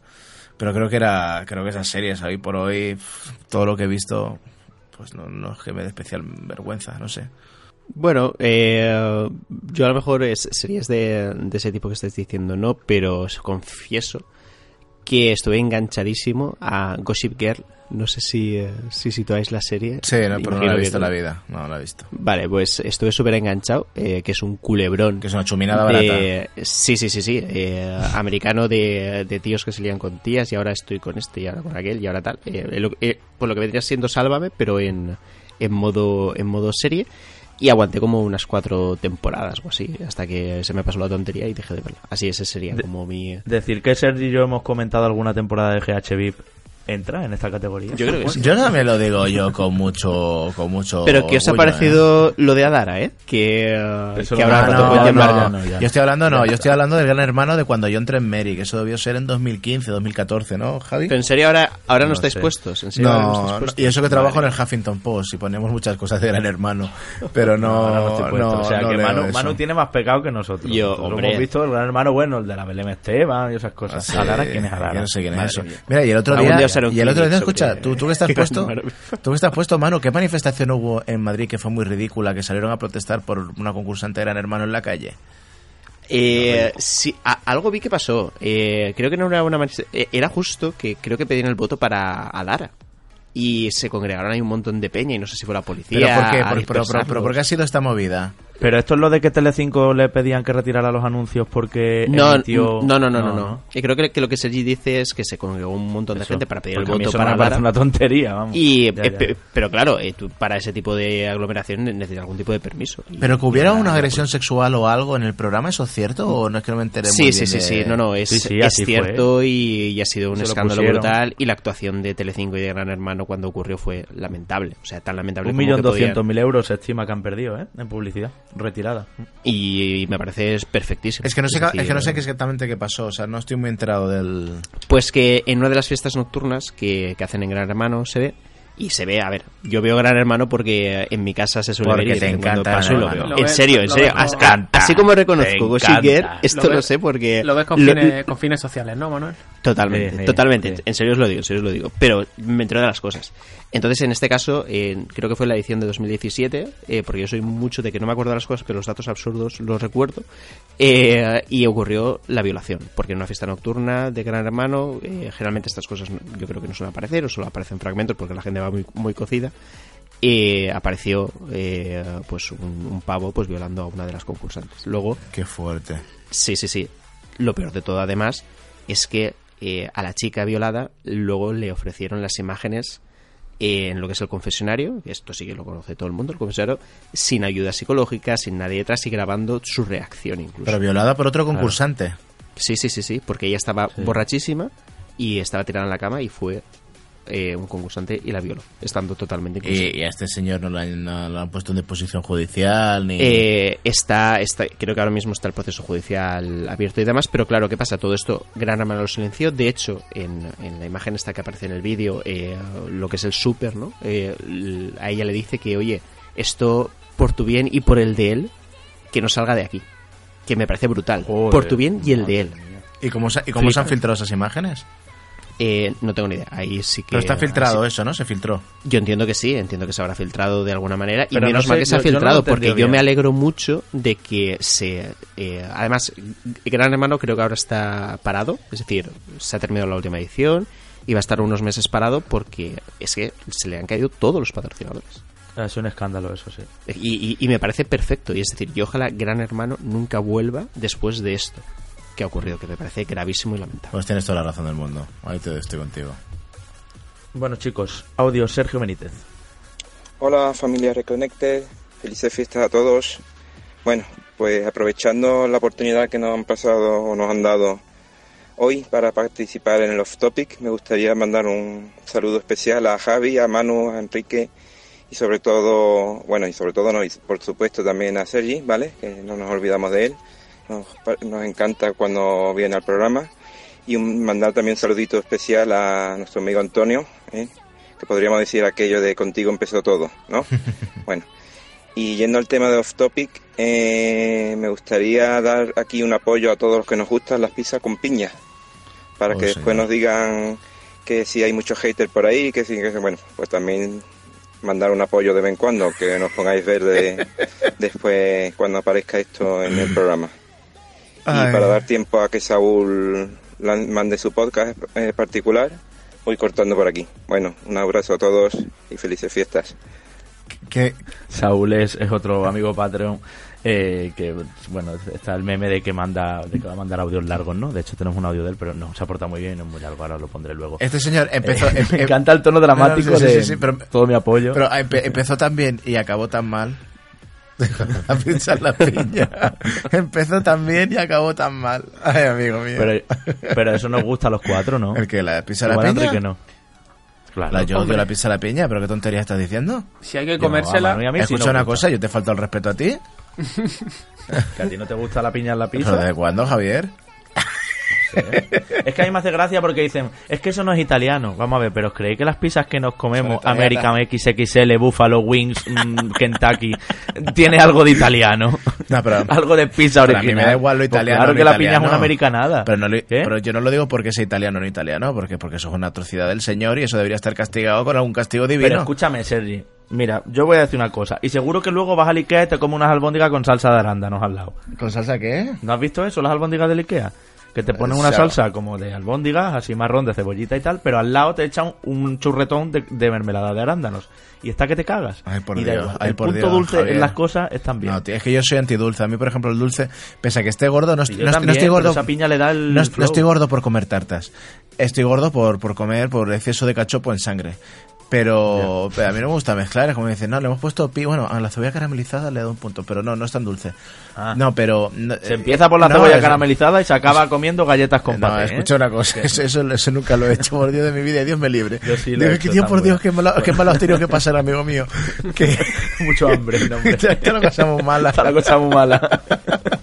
No, pero, pero escúchame, Dios, Dios me broma libre. esto a quien nos esté escuchando. Las marbu doradas con paté a la piara son un manjar de Pero otro, eso no- de eh, pero el otro- paté la, de el, el es paté, por favor. Bueno, ya, quiero decir, sí, con foie gras, gras. Pobrecito señor, cuídamelo, cuídamelo cuando yo no esté, señor, cuídamelo. Yo, mira, ya, ya puestos aquí a que, a, que, a que la gente me odie, he de decir que la pizza con piña mm, me parece algo agradable, eh, sabroso, incluso por momentos. Sabroso. Que si la cantidad de piña, que si la cantidad de piña no es muy alta y los trozos son pequeñitos, le da ese toque dulzón que acaba molando, ¿no? Porque el contraste así dulce salado Claro. está, está muy guay. Y que la cebolla caramelizada siempre con un poquito de bicarbonato, porque así se hace más rápido el proceso de caramelización. Y huí del azúcar que no hace falta, simplemente una cucharadita, un gramito únicamente, y ya está. Escucha, de hecho diría que las tortillas del Juan a la Loca llevan cebolla caramelizada, fíjate lo que te digo. Fíjate, Están que te fíjate. cagas Están que, están que te cagas. Sí, señores, eh, Hola, Juan a la No, no, Loca. escuchadme, escucha- voy a hacer un llamamiento y esto no me lo cortéis por el amor de Dios. No, no. Gente de las afueras de Madrid o que esté en Madrid. Visitar, espera, voy a haceros un favor y os voy a visitar, os voy a poner hasta la dirección. Son, a ver, Juana la Loca, Madrid. Son, Bueno, en la latina. no, no, está esto en, en la plaza de Puerta de Moros número 4. Es la, Ah, la Latina, Latina, hacia San exactamente. Es la mejor tortilla de patatas que ha parido el sistema solar. O sea, Carísima. ca- es cara, es cara. Me parece que son 3 euros la porción o, o, o 4, me da Una igual. chiquitita. Pero mira, estoy salivando ahora mismo. Javier, ¿cuándo te vas a Cádiz? Pues mm, mañana. ¿Cuándo, ¿cuándo, cuándo vuelves? no lo sé, esto no lo sé. ¿Cuándo me llevas a comerme una tortilla de patatas de esa? Porque Dios mío, es vuelva. que eso ha venido Dios y lo toca con su gracia. O sea, es increíble lo buena que está. Eso es, es- eso, eso es una tortilla. Lo demás, bueno, pues son meros intentos de vuestras madres y abuelas. Pero eso, de verdad, es una auténtica tortilla como Dios manda. No, no, que no se Te tengo engañen. que llevar a sitios, te tengo que llevar a sitios, Sergi, que yo descubriendo ¿Qué, nuevos qué? que a lo mejor le compiten, ¿eh? No lo sé, ¿Vale? no lo sé. No sé cómo se llaman, pero sí dónde están ubicados y ya, ya te haré el tour, porque tú estás un poco cegado y eso es un poco de otro No, no, no, no, escúchame, no, yo he ido, incluso ya, ya me he estado ahí probando sitios con más tortillas, incluso las de Betanzos que me gustan, pero como esa, no hay, no hay ser humano que haya superado eso. De hecho, estoy por ir un día y contra y, y darle eh, dinero a uno a alguno de los cocineros y que me dé la, razo- la receta No, milenaria. no, que nos dé dinero la mí por la publicidad que le estás haciendo. Me da igual, tío, pero que esa gente no, eh, no, eh, a. Javier, esa gente no puede cerrar. Esa gente no debe cerrar nunca ese local. Lo van a cerrar, si ese bar está lleno siempre. Ojo, vamos. Pero hay, eso, hay, hay que pelear, hay que pelear porque nunca cierren. Lo importante de, de- de esta última parte ha sido mi tip para hacer bien la, la cebolla caramelizada, que espero que la gente se lo haya. Cada uno a su rollo. Mi tip. De hecho, mano, tú- tú- si tú vienes pronto a Madrid, te llevaremos al Juan a la loca para que veas tú el tip. A ver, a ver. Eso No, es el a- tip. A, ver, a, a mí ya me, eh, me habéis hypeado con el, con el tema, así que la puse de ceballa. sí, sí. Espero que me llevéis ahí. Sí, sí, sí. Es que de- deberíamos ir, ¿eh? De ahí, ahí- ahí empezar la noche, pero bien. Bueno, chicos, vamos a escuchar a Saúl, que es otro de los últimos Patreons ya que, hemos seleccionado para esta intervención eh, de nuestros amigos. Muy buenas, Reconnecters y Reconnectors, de, bueno, pues en este especial de, de Navidad, este Off Topic. Eh, lo primero, bueno, quería daros las gracias a, a todos por, por, pues por haberme recibido tan bien, por, por tener este, esta comunidad que, es tan agradable y de la que, bueno, pues de la que uno aprende tanto. Y gracias a, vosotros también que, formáis y que habéis creado esta comunidad de, Reconectados, pues de la que me siento muy orgulloso, la verdad. Eh, creo que hacéis una gran labor, que esto se siente como una gran familia y que, y que estoy muy, muy orgulloso de, pertenecer a, a ella, que dure mucho. Eh, mi pregunta, bueno, es una pregunta que, que quiero haceros, a ver qué, qué opináis, porque mm, a mí me da la sensación que los videojuegos se empeñan mucho o se esfuerzan mucho en hacer grandes, grandes comienzos, grandes, o sea, un juego comienza de una forma muy, muy abrupta, con una historia bien narrada, con, eh, digamos, como que se esfuerzan mucho en que los principios siempre sean muy potentes para que yo pienso eh, que el boca a boca pues siempre tenga más efecto al principio, pero que luego tienden a, desinflarse mucho con el paso de, con el transcurso del juego, incluso teniendo la gran mayoría finales mediocres, o sea, pero, pero, pero muy mediocres. O sea, yo recuerdo de juegos muy grandes cuyos finales te quedas como diciendo, pero ¿qué es esto? O sea, mm, que desmerecen mucho. Eh, el, vamos el, conjunto del juego en sí mismo. Em, es una pena porque no es un producto de una película que dura una hora o dos horas y dices, bueno, pues el final es malo, pero bueno, he perdido dos horas. Lo malo es cuando te has tirado 40, 50, 60, 100, 200 horas y luego el final es una mm, basura. O sea, es un juego, es un final que, no tiene sentido, es un final rápido, es un final que, que, de repente, pues, pues no, no sé, que no es que tú no entiendas, el problema es que es malo, o sea, que realmente es un final malo. Entonces mi pregunta es si vosotros pensáis que esto es un mal general de los videojuegos, que, pues, que siempre ha estado ahí, si vosotros también os habéis encontrado con esta, ¿no? Con, con, esta pregunta de por qué narices no se esfuerzan igual en el final que en los comienzos. Y también que me digáis si nos decís eh, cuál es vuestro peor final.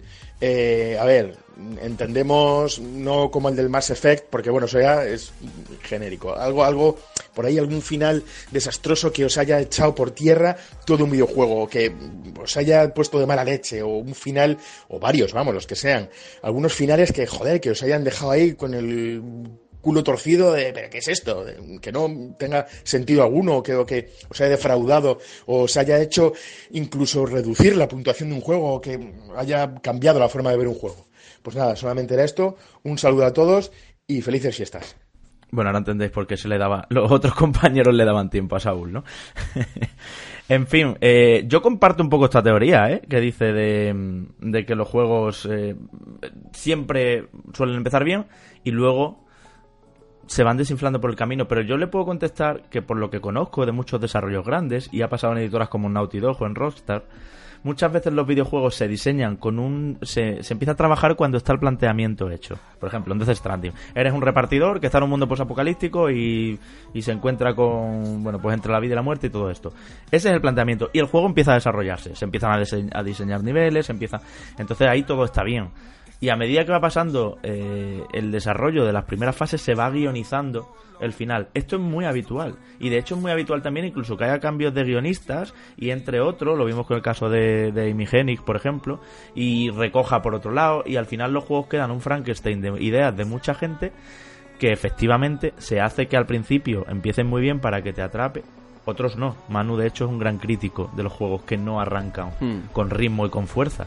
Eh, es como un error garrafal. Esos juegos que dicen, no, no, es que cuando llevas 20 horas ya te atrapa. No, yo no tengo por qué dedicarle 20 horas a que me atrape.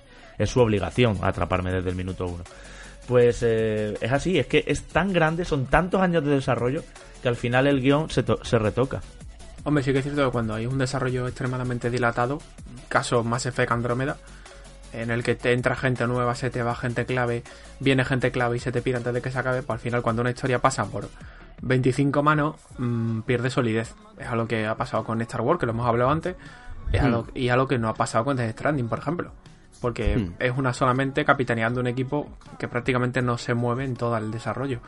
Eh, y en cuanto a juegos que me hayan decepcionado por el final, y es un juego que a mí me gustó el año pasado, pero. Y vosotros le diste mucha cera, que fue Shadow of the Tomb Raider. Pero mm. sí que como cierre de trilogía esperaba algo más eh, significativo en el final. Sí. Mm, pues yo, mira, eh, de entrada, agradecer eh, los comentarios que, nos ha hecho aquí a, lo que es Reconectados, ¿no? Y lo que es la, la familia Reconnector, que, que, joder, tanto, tanto su comentario como el anterior, que yo creo que no lo hemos comentado, a mí es algo que me llena muchísimo, ¿no? Que nos digan cosas tan bonitas, yo creo que, es al final una cosa que nos llevamos y que, y que hace también que todo esto pues, pues valga la pena. Eh, sobre lo que ha comentado, pues Javi ya eh, ha dicho un poquito lo que yo siempre he comentado, que siempre he creído que para que un videojuego eh, te pueda atrapar, para que tú veas necesario invertir un montón de horas, el principio tiene que ser bueno, tiene que tener una serie de ingredientes que te hagan, que te convenzan o que te atrapen de tal manera que valga la pena o que creas que valga la pena invertir las sucesivas horas que vendrán después. A mí los actos de fe no me gustan. Eh, dame motivos para que realmente tu juego valga la pena jugarlo, no porque eh, lo desarrolle fulanito o porque en los trailers haya visto esto o lo otro, ¿no? Es decir, dame cosas jugables que valgan la pena para continuar hacia adelante. Y sobre eh, un juego cuyo final no me haya gustado nada, pues me viene a la mente Final Fantasy XIII. Eh, es un Final Fantasy eh, que desde luego no es de los mejores que he jugado, más bien al contrario, eh, pero es que aparte el final yo lo recuerdo como una sucesión de sinsentidos totales, también muy atropellado lo que sucedió después, todo relacionado también con un desarrollo tortuoso, ¿no? en el que el proyecto en, un principio iba a ser más grande de lo que realmente fue y cambios de decisiones que afectaron también seguramente a lo que eh, finalmente vimos en, en ese título. Así que ese sería mi elegido.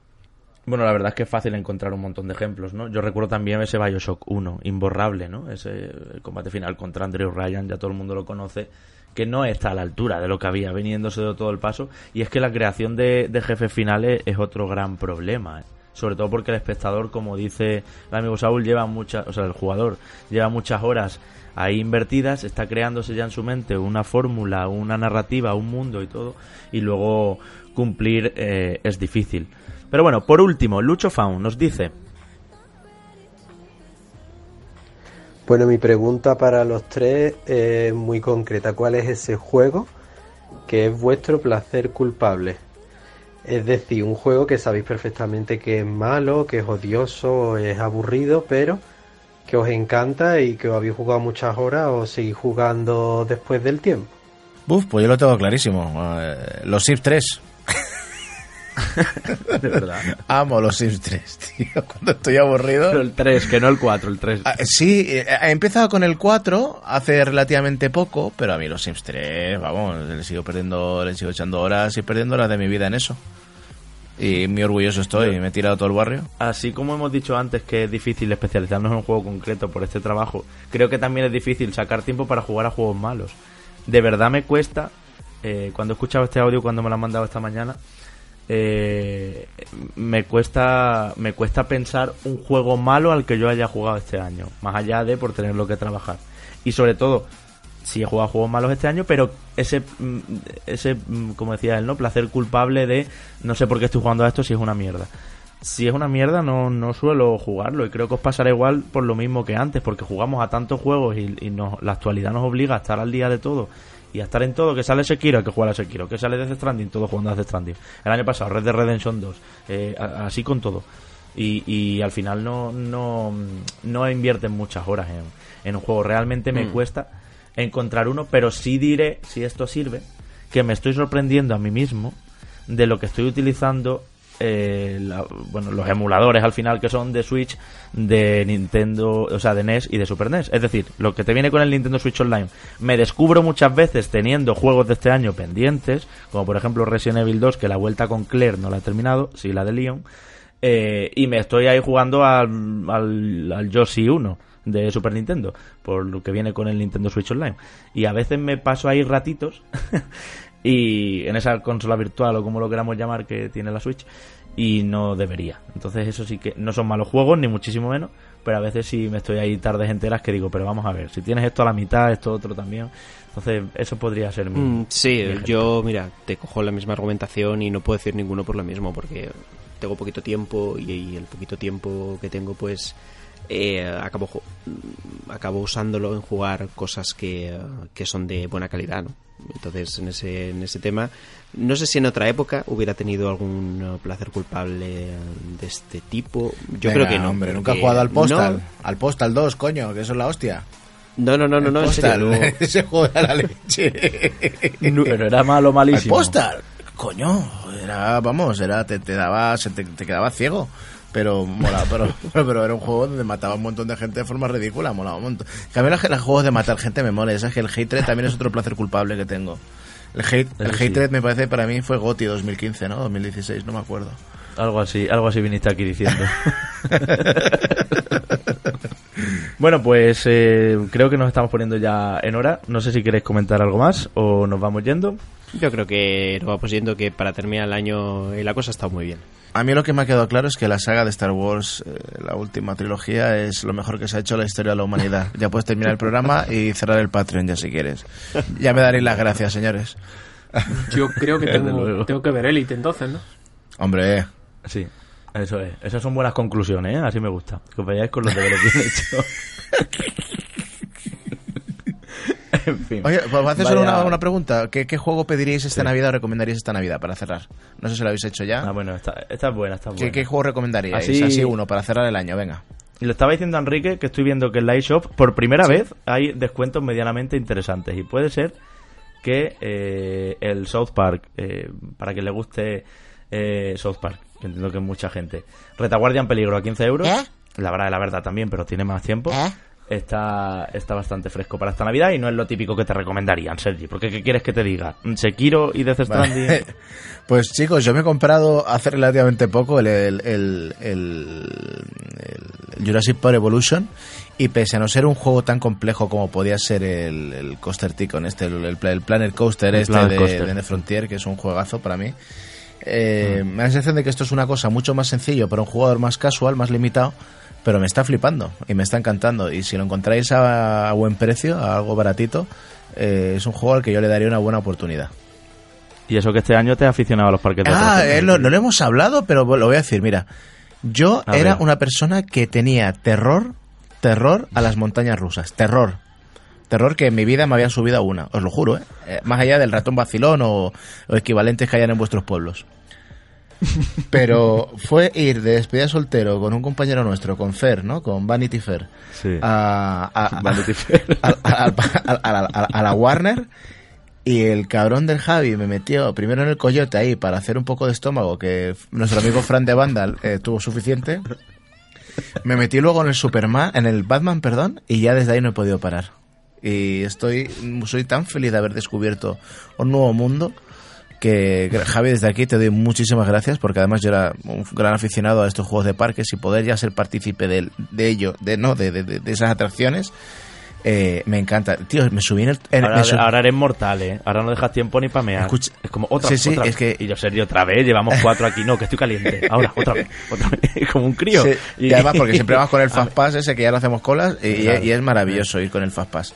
Porque Yo tengo que decir que esa es mi gran debilidad, además de los videojuegos, la- el tema de los parques y de las montañas rusas y de las roller coasters y las mega coasters y cuántos eh, tirabuzones, loopings, eh, inclinaciones, inversiones y todo eso, es un, un tema que me apasiona. Cuando me vaya de aquí, eh, me montaré un, un- un podcast de parques. No, de hecho- Y Sergi, y Sergi ya podrá estar conmigo en él porque entiende ya más que yo. El otro día me preguntó que si esta compañía había fabricado esta montaña rusa, pero que cuántos metros cuadrados tiene esta otra. pero que- Se- o sea me que- de verdad me ha me- encantado y de, de verdad Javi es una cosa que te voy a hacer toda la vida y lo voy a decir aquí públicamente Javi y yo nos vamos a pegar un viajazo a Portaventura si Dios quiere en abril Hombre, sí. que a ver si en cuatro meses puedo perder el suficientemente suficiente peso como para que el Dragon Khan no me apriete porque fui antes en octubre y, y ya, ya, ya estoy pasando los límites de la gordura Exagerado. sí sí ya, ya no, me, no me cierran algunas atracciones Oh, eh, he sufrido en Portaventura me echaron de una atracción por gordo Eh, la, una atracción, la atracción de madera de pequeña, que la pequeña que hay, me dijeron, mira niño, que no te cierra esto. Pues yo me fui humillado mientras la gente me miraba, Javi, la gente me miraba. Nunca había pasado tanta vergüenza. Y, Hostia, es un trauma, ¿eh? No, es un trauma. Y, eh, se- pero en serio, bromas aparte, me, me- me he descubierto un mundo que, que estoy de verdad enganchadísimo. Me queda el Shambhala porque cuando fui no me apetecía subir solo y la compañía con la que iba, que era mi mujer, no, no, la, no, no se atrevía. Entonces yo necesito ir con Javi y, y- y armar una buena ahí. El Shambhala, que lo voy a hacer desde ya, o la Portaventura, puede ser la mejor montaña rusa de Europa. Bueno, ¿eh? bueno, bueno, bueno. Aquí sin Sí, publicidad, sí, sí, sí, sin publicidad, sí, eso no se puede sí, decir. sí. Bueno, pues se dice, aquí este está hablando de la tortilla de patata de la latina 10 minutos. pero, es la tortilla, es la tortilla, Javi, es la Bueno, tortilla. En fin, Que os dejo. Ah, no, no, no, pero no, no han recomendado los juegos, ¿no? claro. Claro, sí. Os Ah, aquí, eh, ponéis a hablar de cosas que no tienen sí, nada que eh. ver. Mira, yo muy rápido, eh, porque lo estoy jugando ahora mismo y me parece un buen juego para también volver al pasado y tal. StarCraft 2. Estoy ahí eh, ¡Hola! dándole a la campaña porque nunca he tenido la oportunidad de, de hacerlo y ahora que sí que tengo la oportunidad, pues ahí estoy. Oye, con pues a ver si un día nos 2. rompemos la boca en el StarCraft. Pues no estaría mal. Ahora Venga. cuando sepa jugar de verdad, porque de momento estoy con la campaña, que lo- es lo típico, ¿no? Que igual que cuando jugabas el Age of Empires 2 y te hacías la campaña de Juana de Argo, que te creías ya Dios y Sí. realmente no, porque luego te ibas Eh, online y y te cortean el lomo, pues aquí un poquito igual. Escucha, ¿Eso es free to play ya o cuánto Sí, vale sí, sí, eso sí. Es, ahora? es gratis totalmente. Escúchame, Creo que las, eh, escucha, las mierda. campañas, ¿no? Igual- igual le doy mi mierda de mono, escúchame. A ver, a Yo- ver, excremento de mandra- A ver, excremento de mandrágora, ¿qué tienes que decirme? Jueves 26 de, la, de diciembre por la noche jugamos los cuatro un 2 contra 2. El 26 de diciembre, déjame ver mi agenda. Lo Venga, lo veo. Lo veo. No, no, no, no, a ver, a ver, a ver, que todavía no lo tengo ni lo he tocado yo eso. Pero mismo. tú te lo pones ahora a Yo solo, descargar. diré, yo solo diré que voy en el equipo de Manu. Mejor, mejor será, sí. Mejor. Pero Enrique es pro player de StarCraft, Sí, ¿no? tú, te, tú te coges los CER y empiezas a hacer Zerling y ya está. Sí, Tú- eh, Bueno, ahora cuando terminemos Sí, de es grabar, verdad, porque a, a. Enrique le gustan las ratas, como el perro de mierda que tiene. En fin, compraos compra, compraos el Pokémon Espada o Escudo que mola mucho. Venga, hasta luego. Ahí tenéis un placer culpable. Juegos de mierda que Uy, me hacen jugar. cortad esto, cortad esto. Espada Escudo. Lo tengo atravesadito, de verdad, porque estáis jugando muchos y ya me está saturando ya. Juego de mierda. Pokémon. No, pero porque serio, porque ya lo he explicado muchas veces. Yo esperaba que Pokémon viniera a la nueva generación. Hoy estoy hater, ¿eh? también hay que decirlo. Pero viniera a la sobremesa y a la nueva generación y a todo eso. Con un poquito más. En fin, no está tan mal, ¿eh? La verdad. Ya, a bromas aparte. Me fío del criterio de Enrique, como siempre. Voy a aprovechar para saludar a todo el mundo. Eh, os deseamos feliz año nuevo a todos los que nos estáis escuchando, por supuesto. Eh, pero hoy voy a, mira, como es off topic y estamos saliéndonos un poco de la norma y todo eso, voy a leer los patrones VIP en orden invertido. Los voy a leer al revés. Y ellos son Carlos Beltrán, Miguel Pérez Carasol, Igolele, Will Arango, Leonardo, Neo Parker, Fernando de la Hermosa, Toteo M, Sergio Snake, Héctor Rojas, Mazas87, Javier Vázquez, Marcos Rodríguez de la Cruz, Buffin, Leonel Argüello, Daniel Hernando Rodríguez, Marcos Serrano Rodríguez, Jesús Benítez, Lucho Faun, Jonathan Pérez Botella, Santi RL, Bruno Besugo, Jesús Vega, Guillermo Martínez Rodríguez, Acrius, Alberto, Oscar Ton Rojas, Andrés Montero, Roberto López Rodríguez, Saúl Pérez Castañeda, Sergio Benítez Rodríguez, Salvador Escriba Esteban, Gregorio Puga Bailón, Antonio Camí Martínez y Bruno Besugo. Como siempre, un saludo a ellos, un saludo a todos. Gracias a ellos por esos audios que nos han mandado y han ido aderezando y manteniendo el ritmo un poco de esta tertulia totalmente, ya habéis visto, sin edición ninguna y sin ningún tipo de, de tapujo, como nos gusta contaros las cosas como siempre. Gracias a todos los que nos estáis oyendo por hacer de 2019 un año vital para Reconectados y ahora ya sí, nos vemos en pocos días, pero al año que viene. Chao, chao.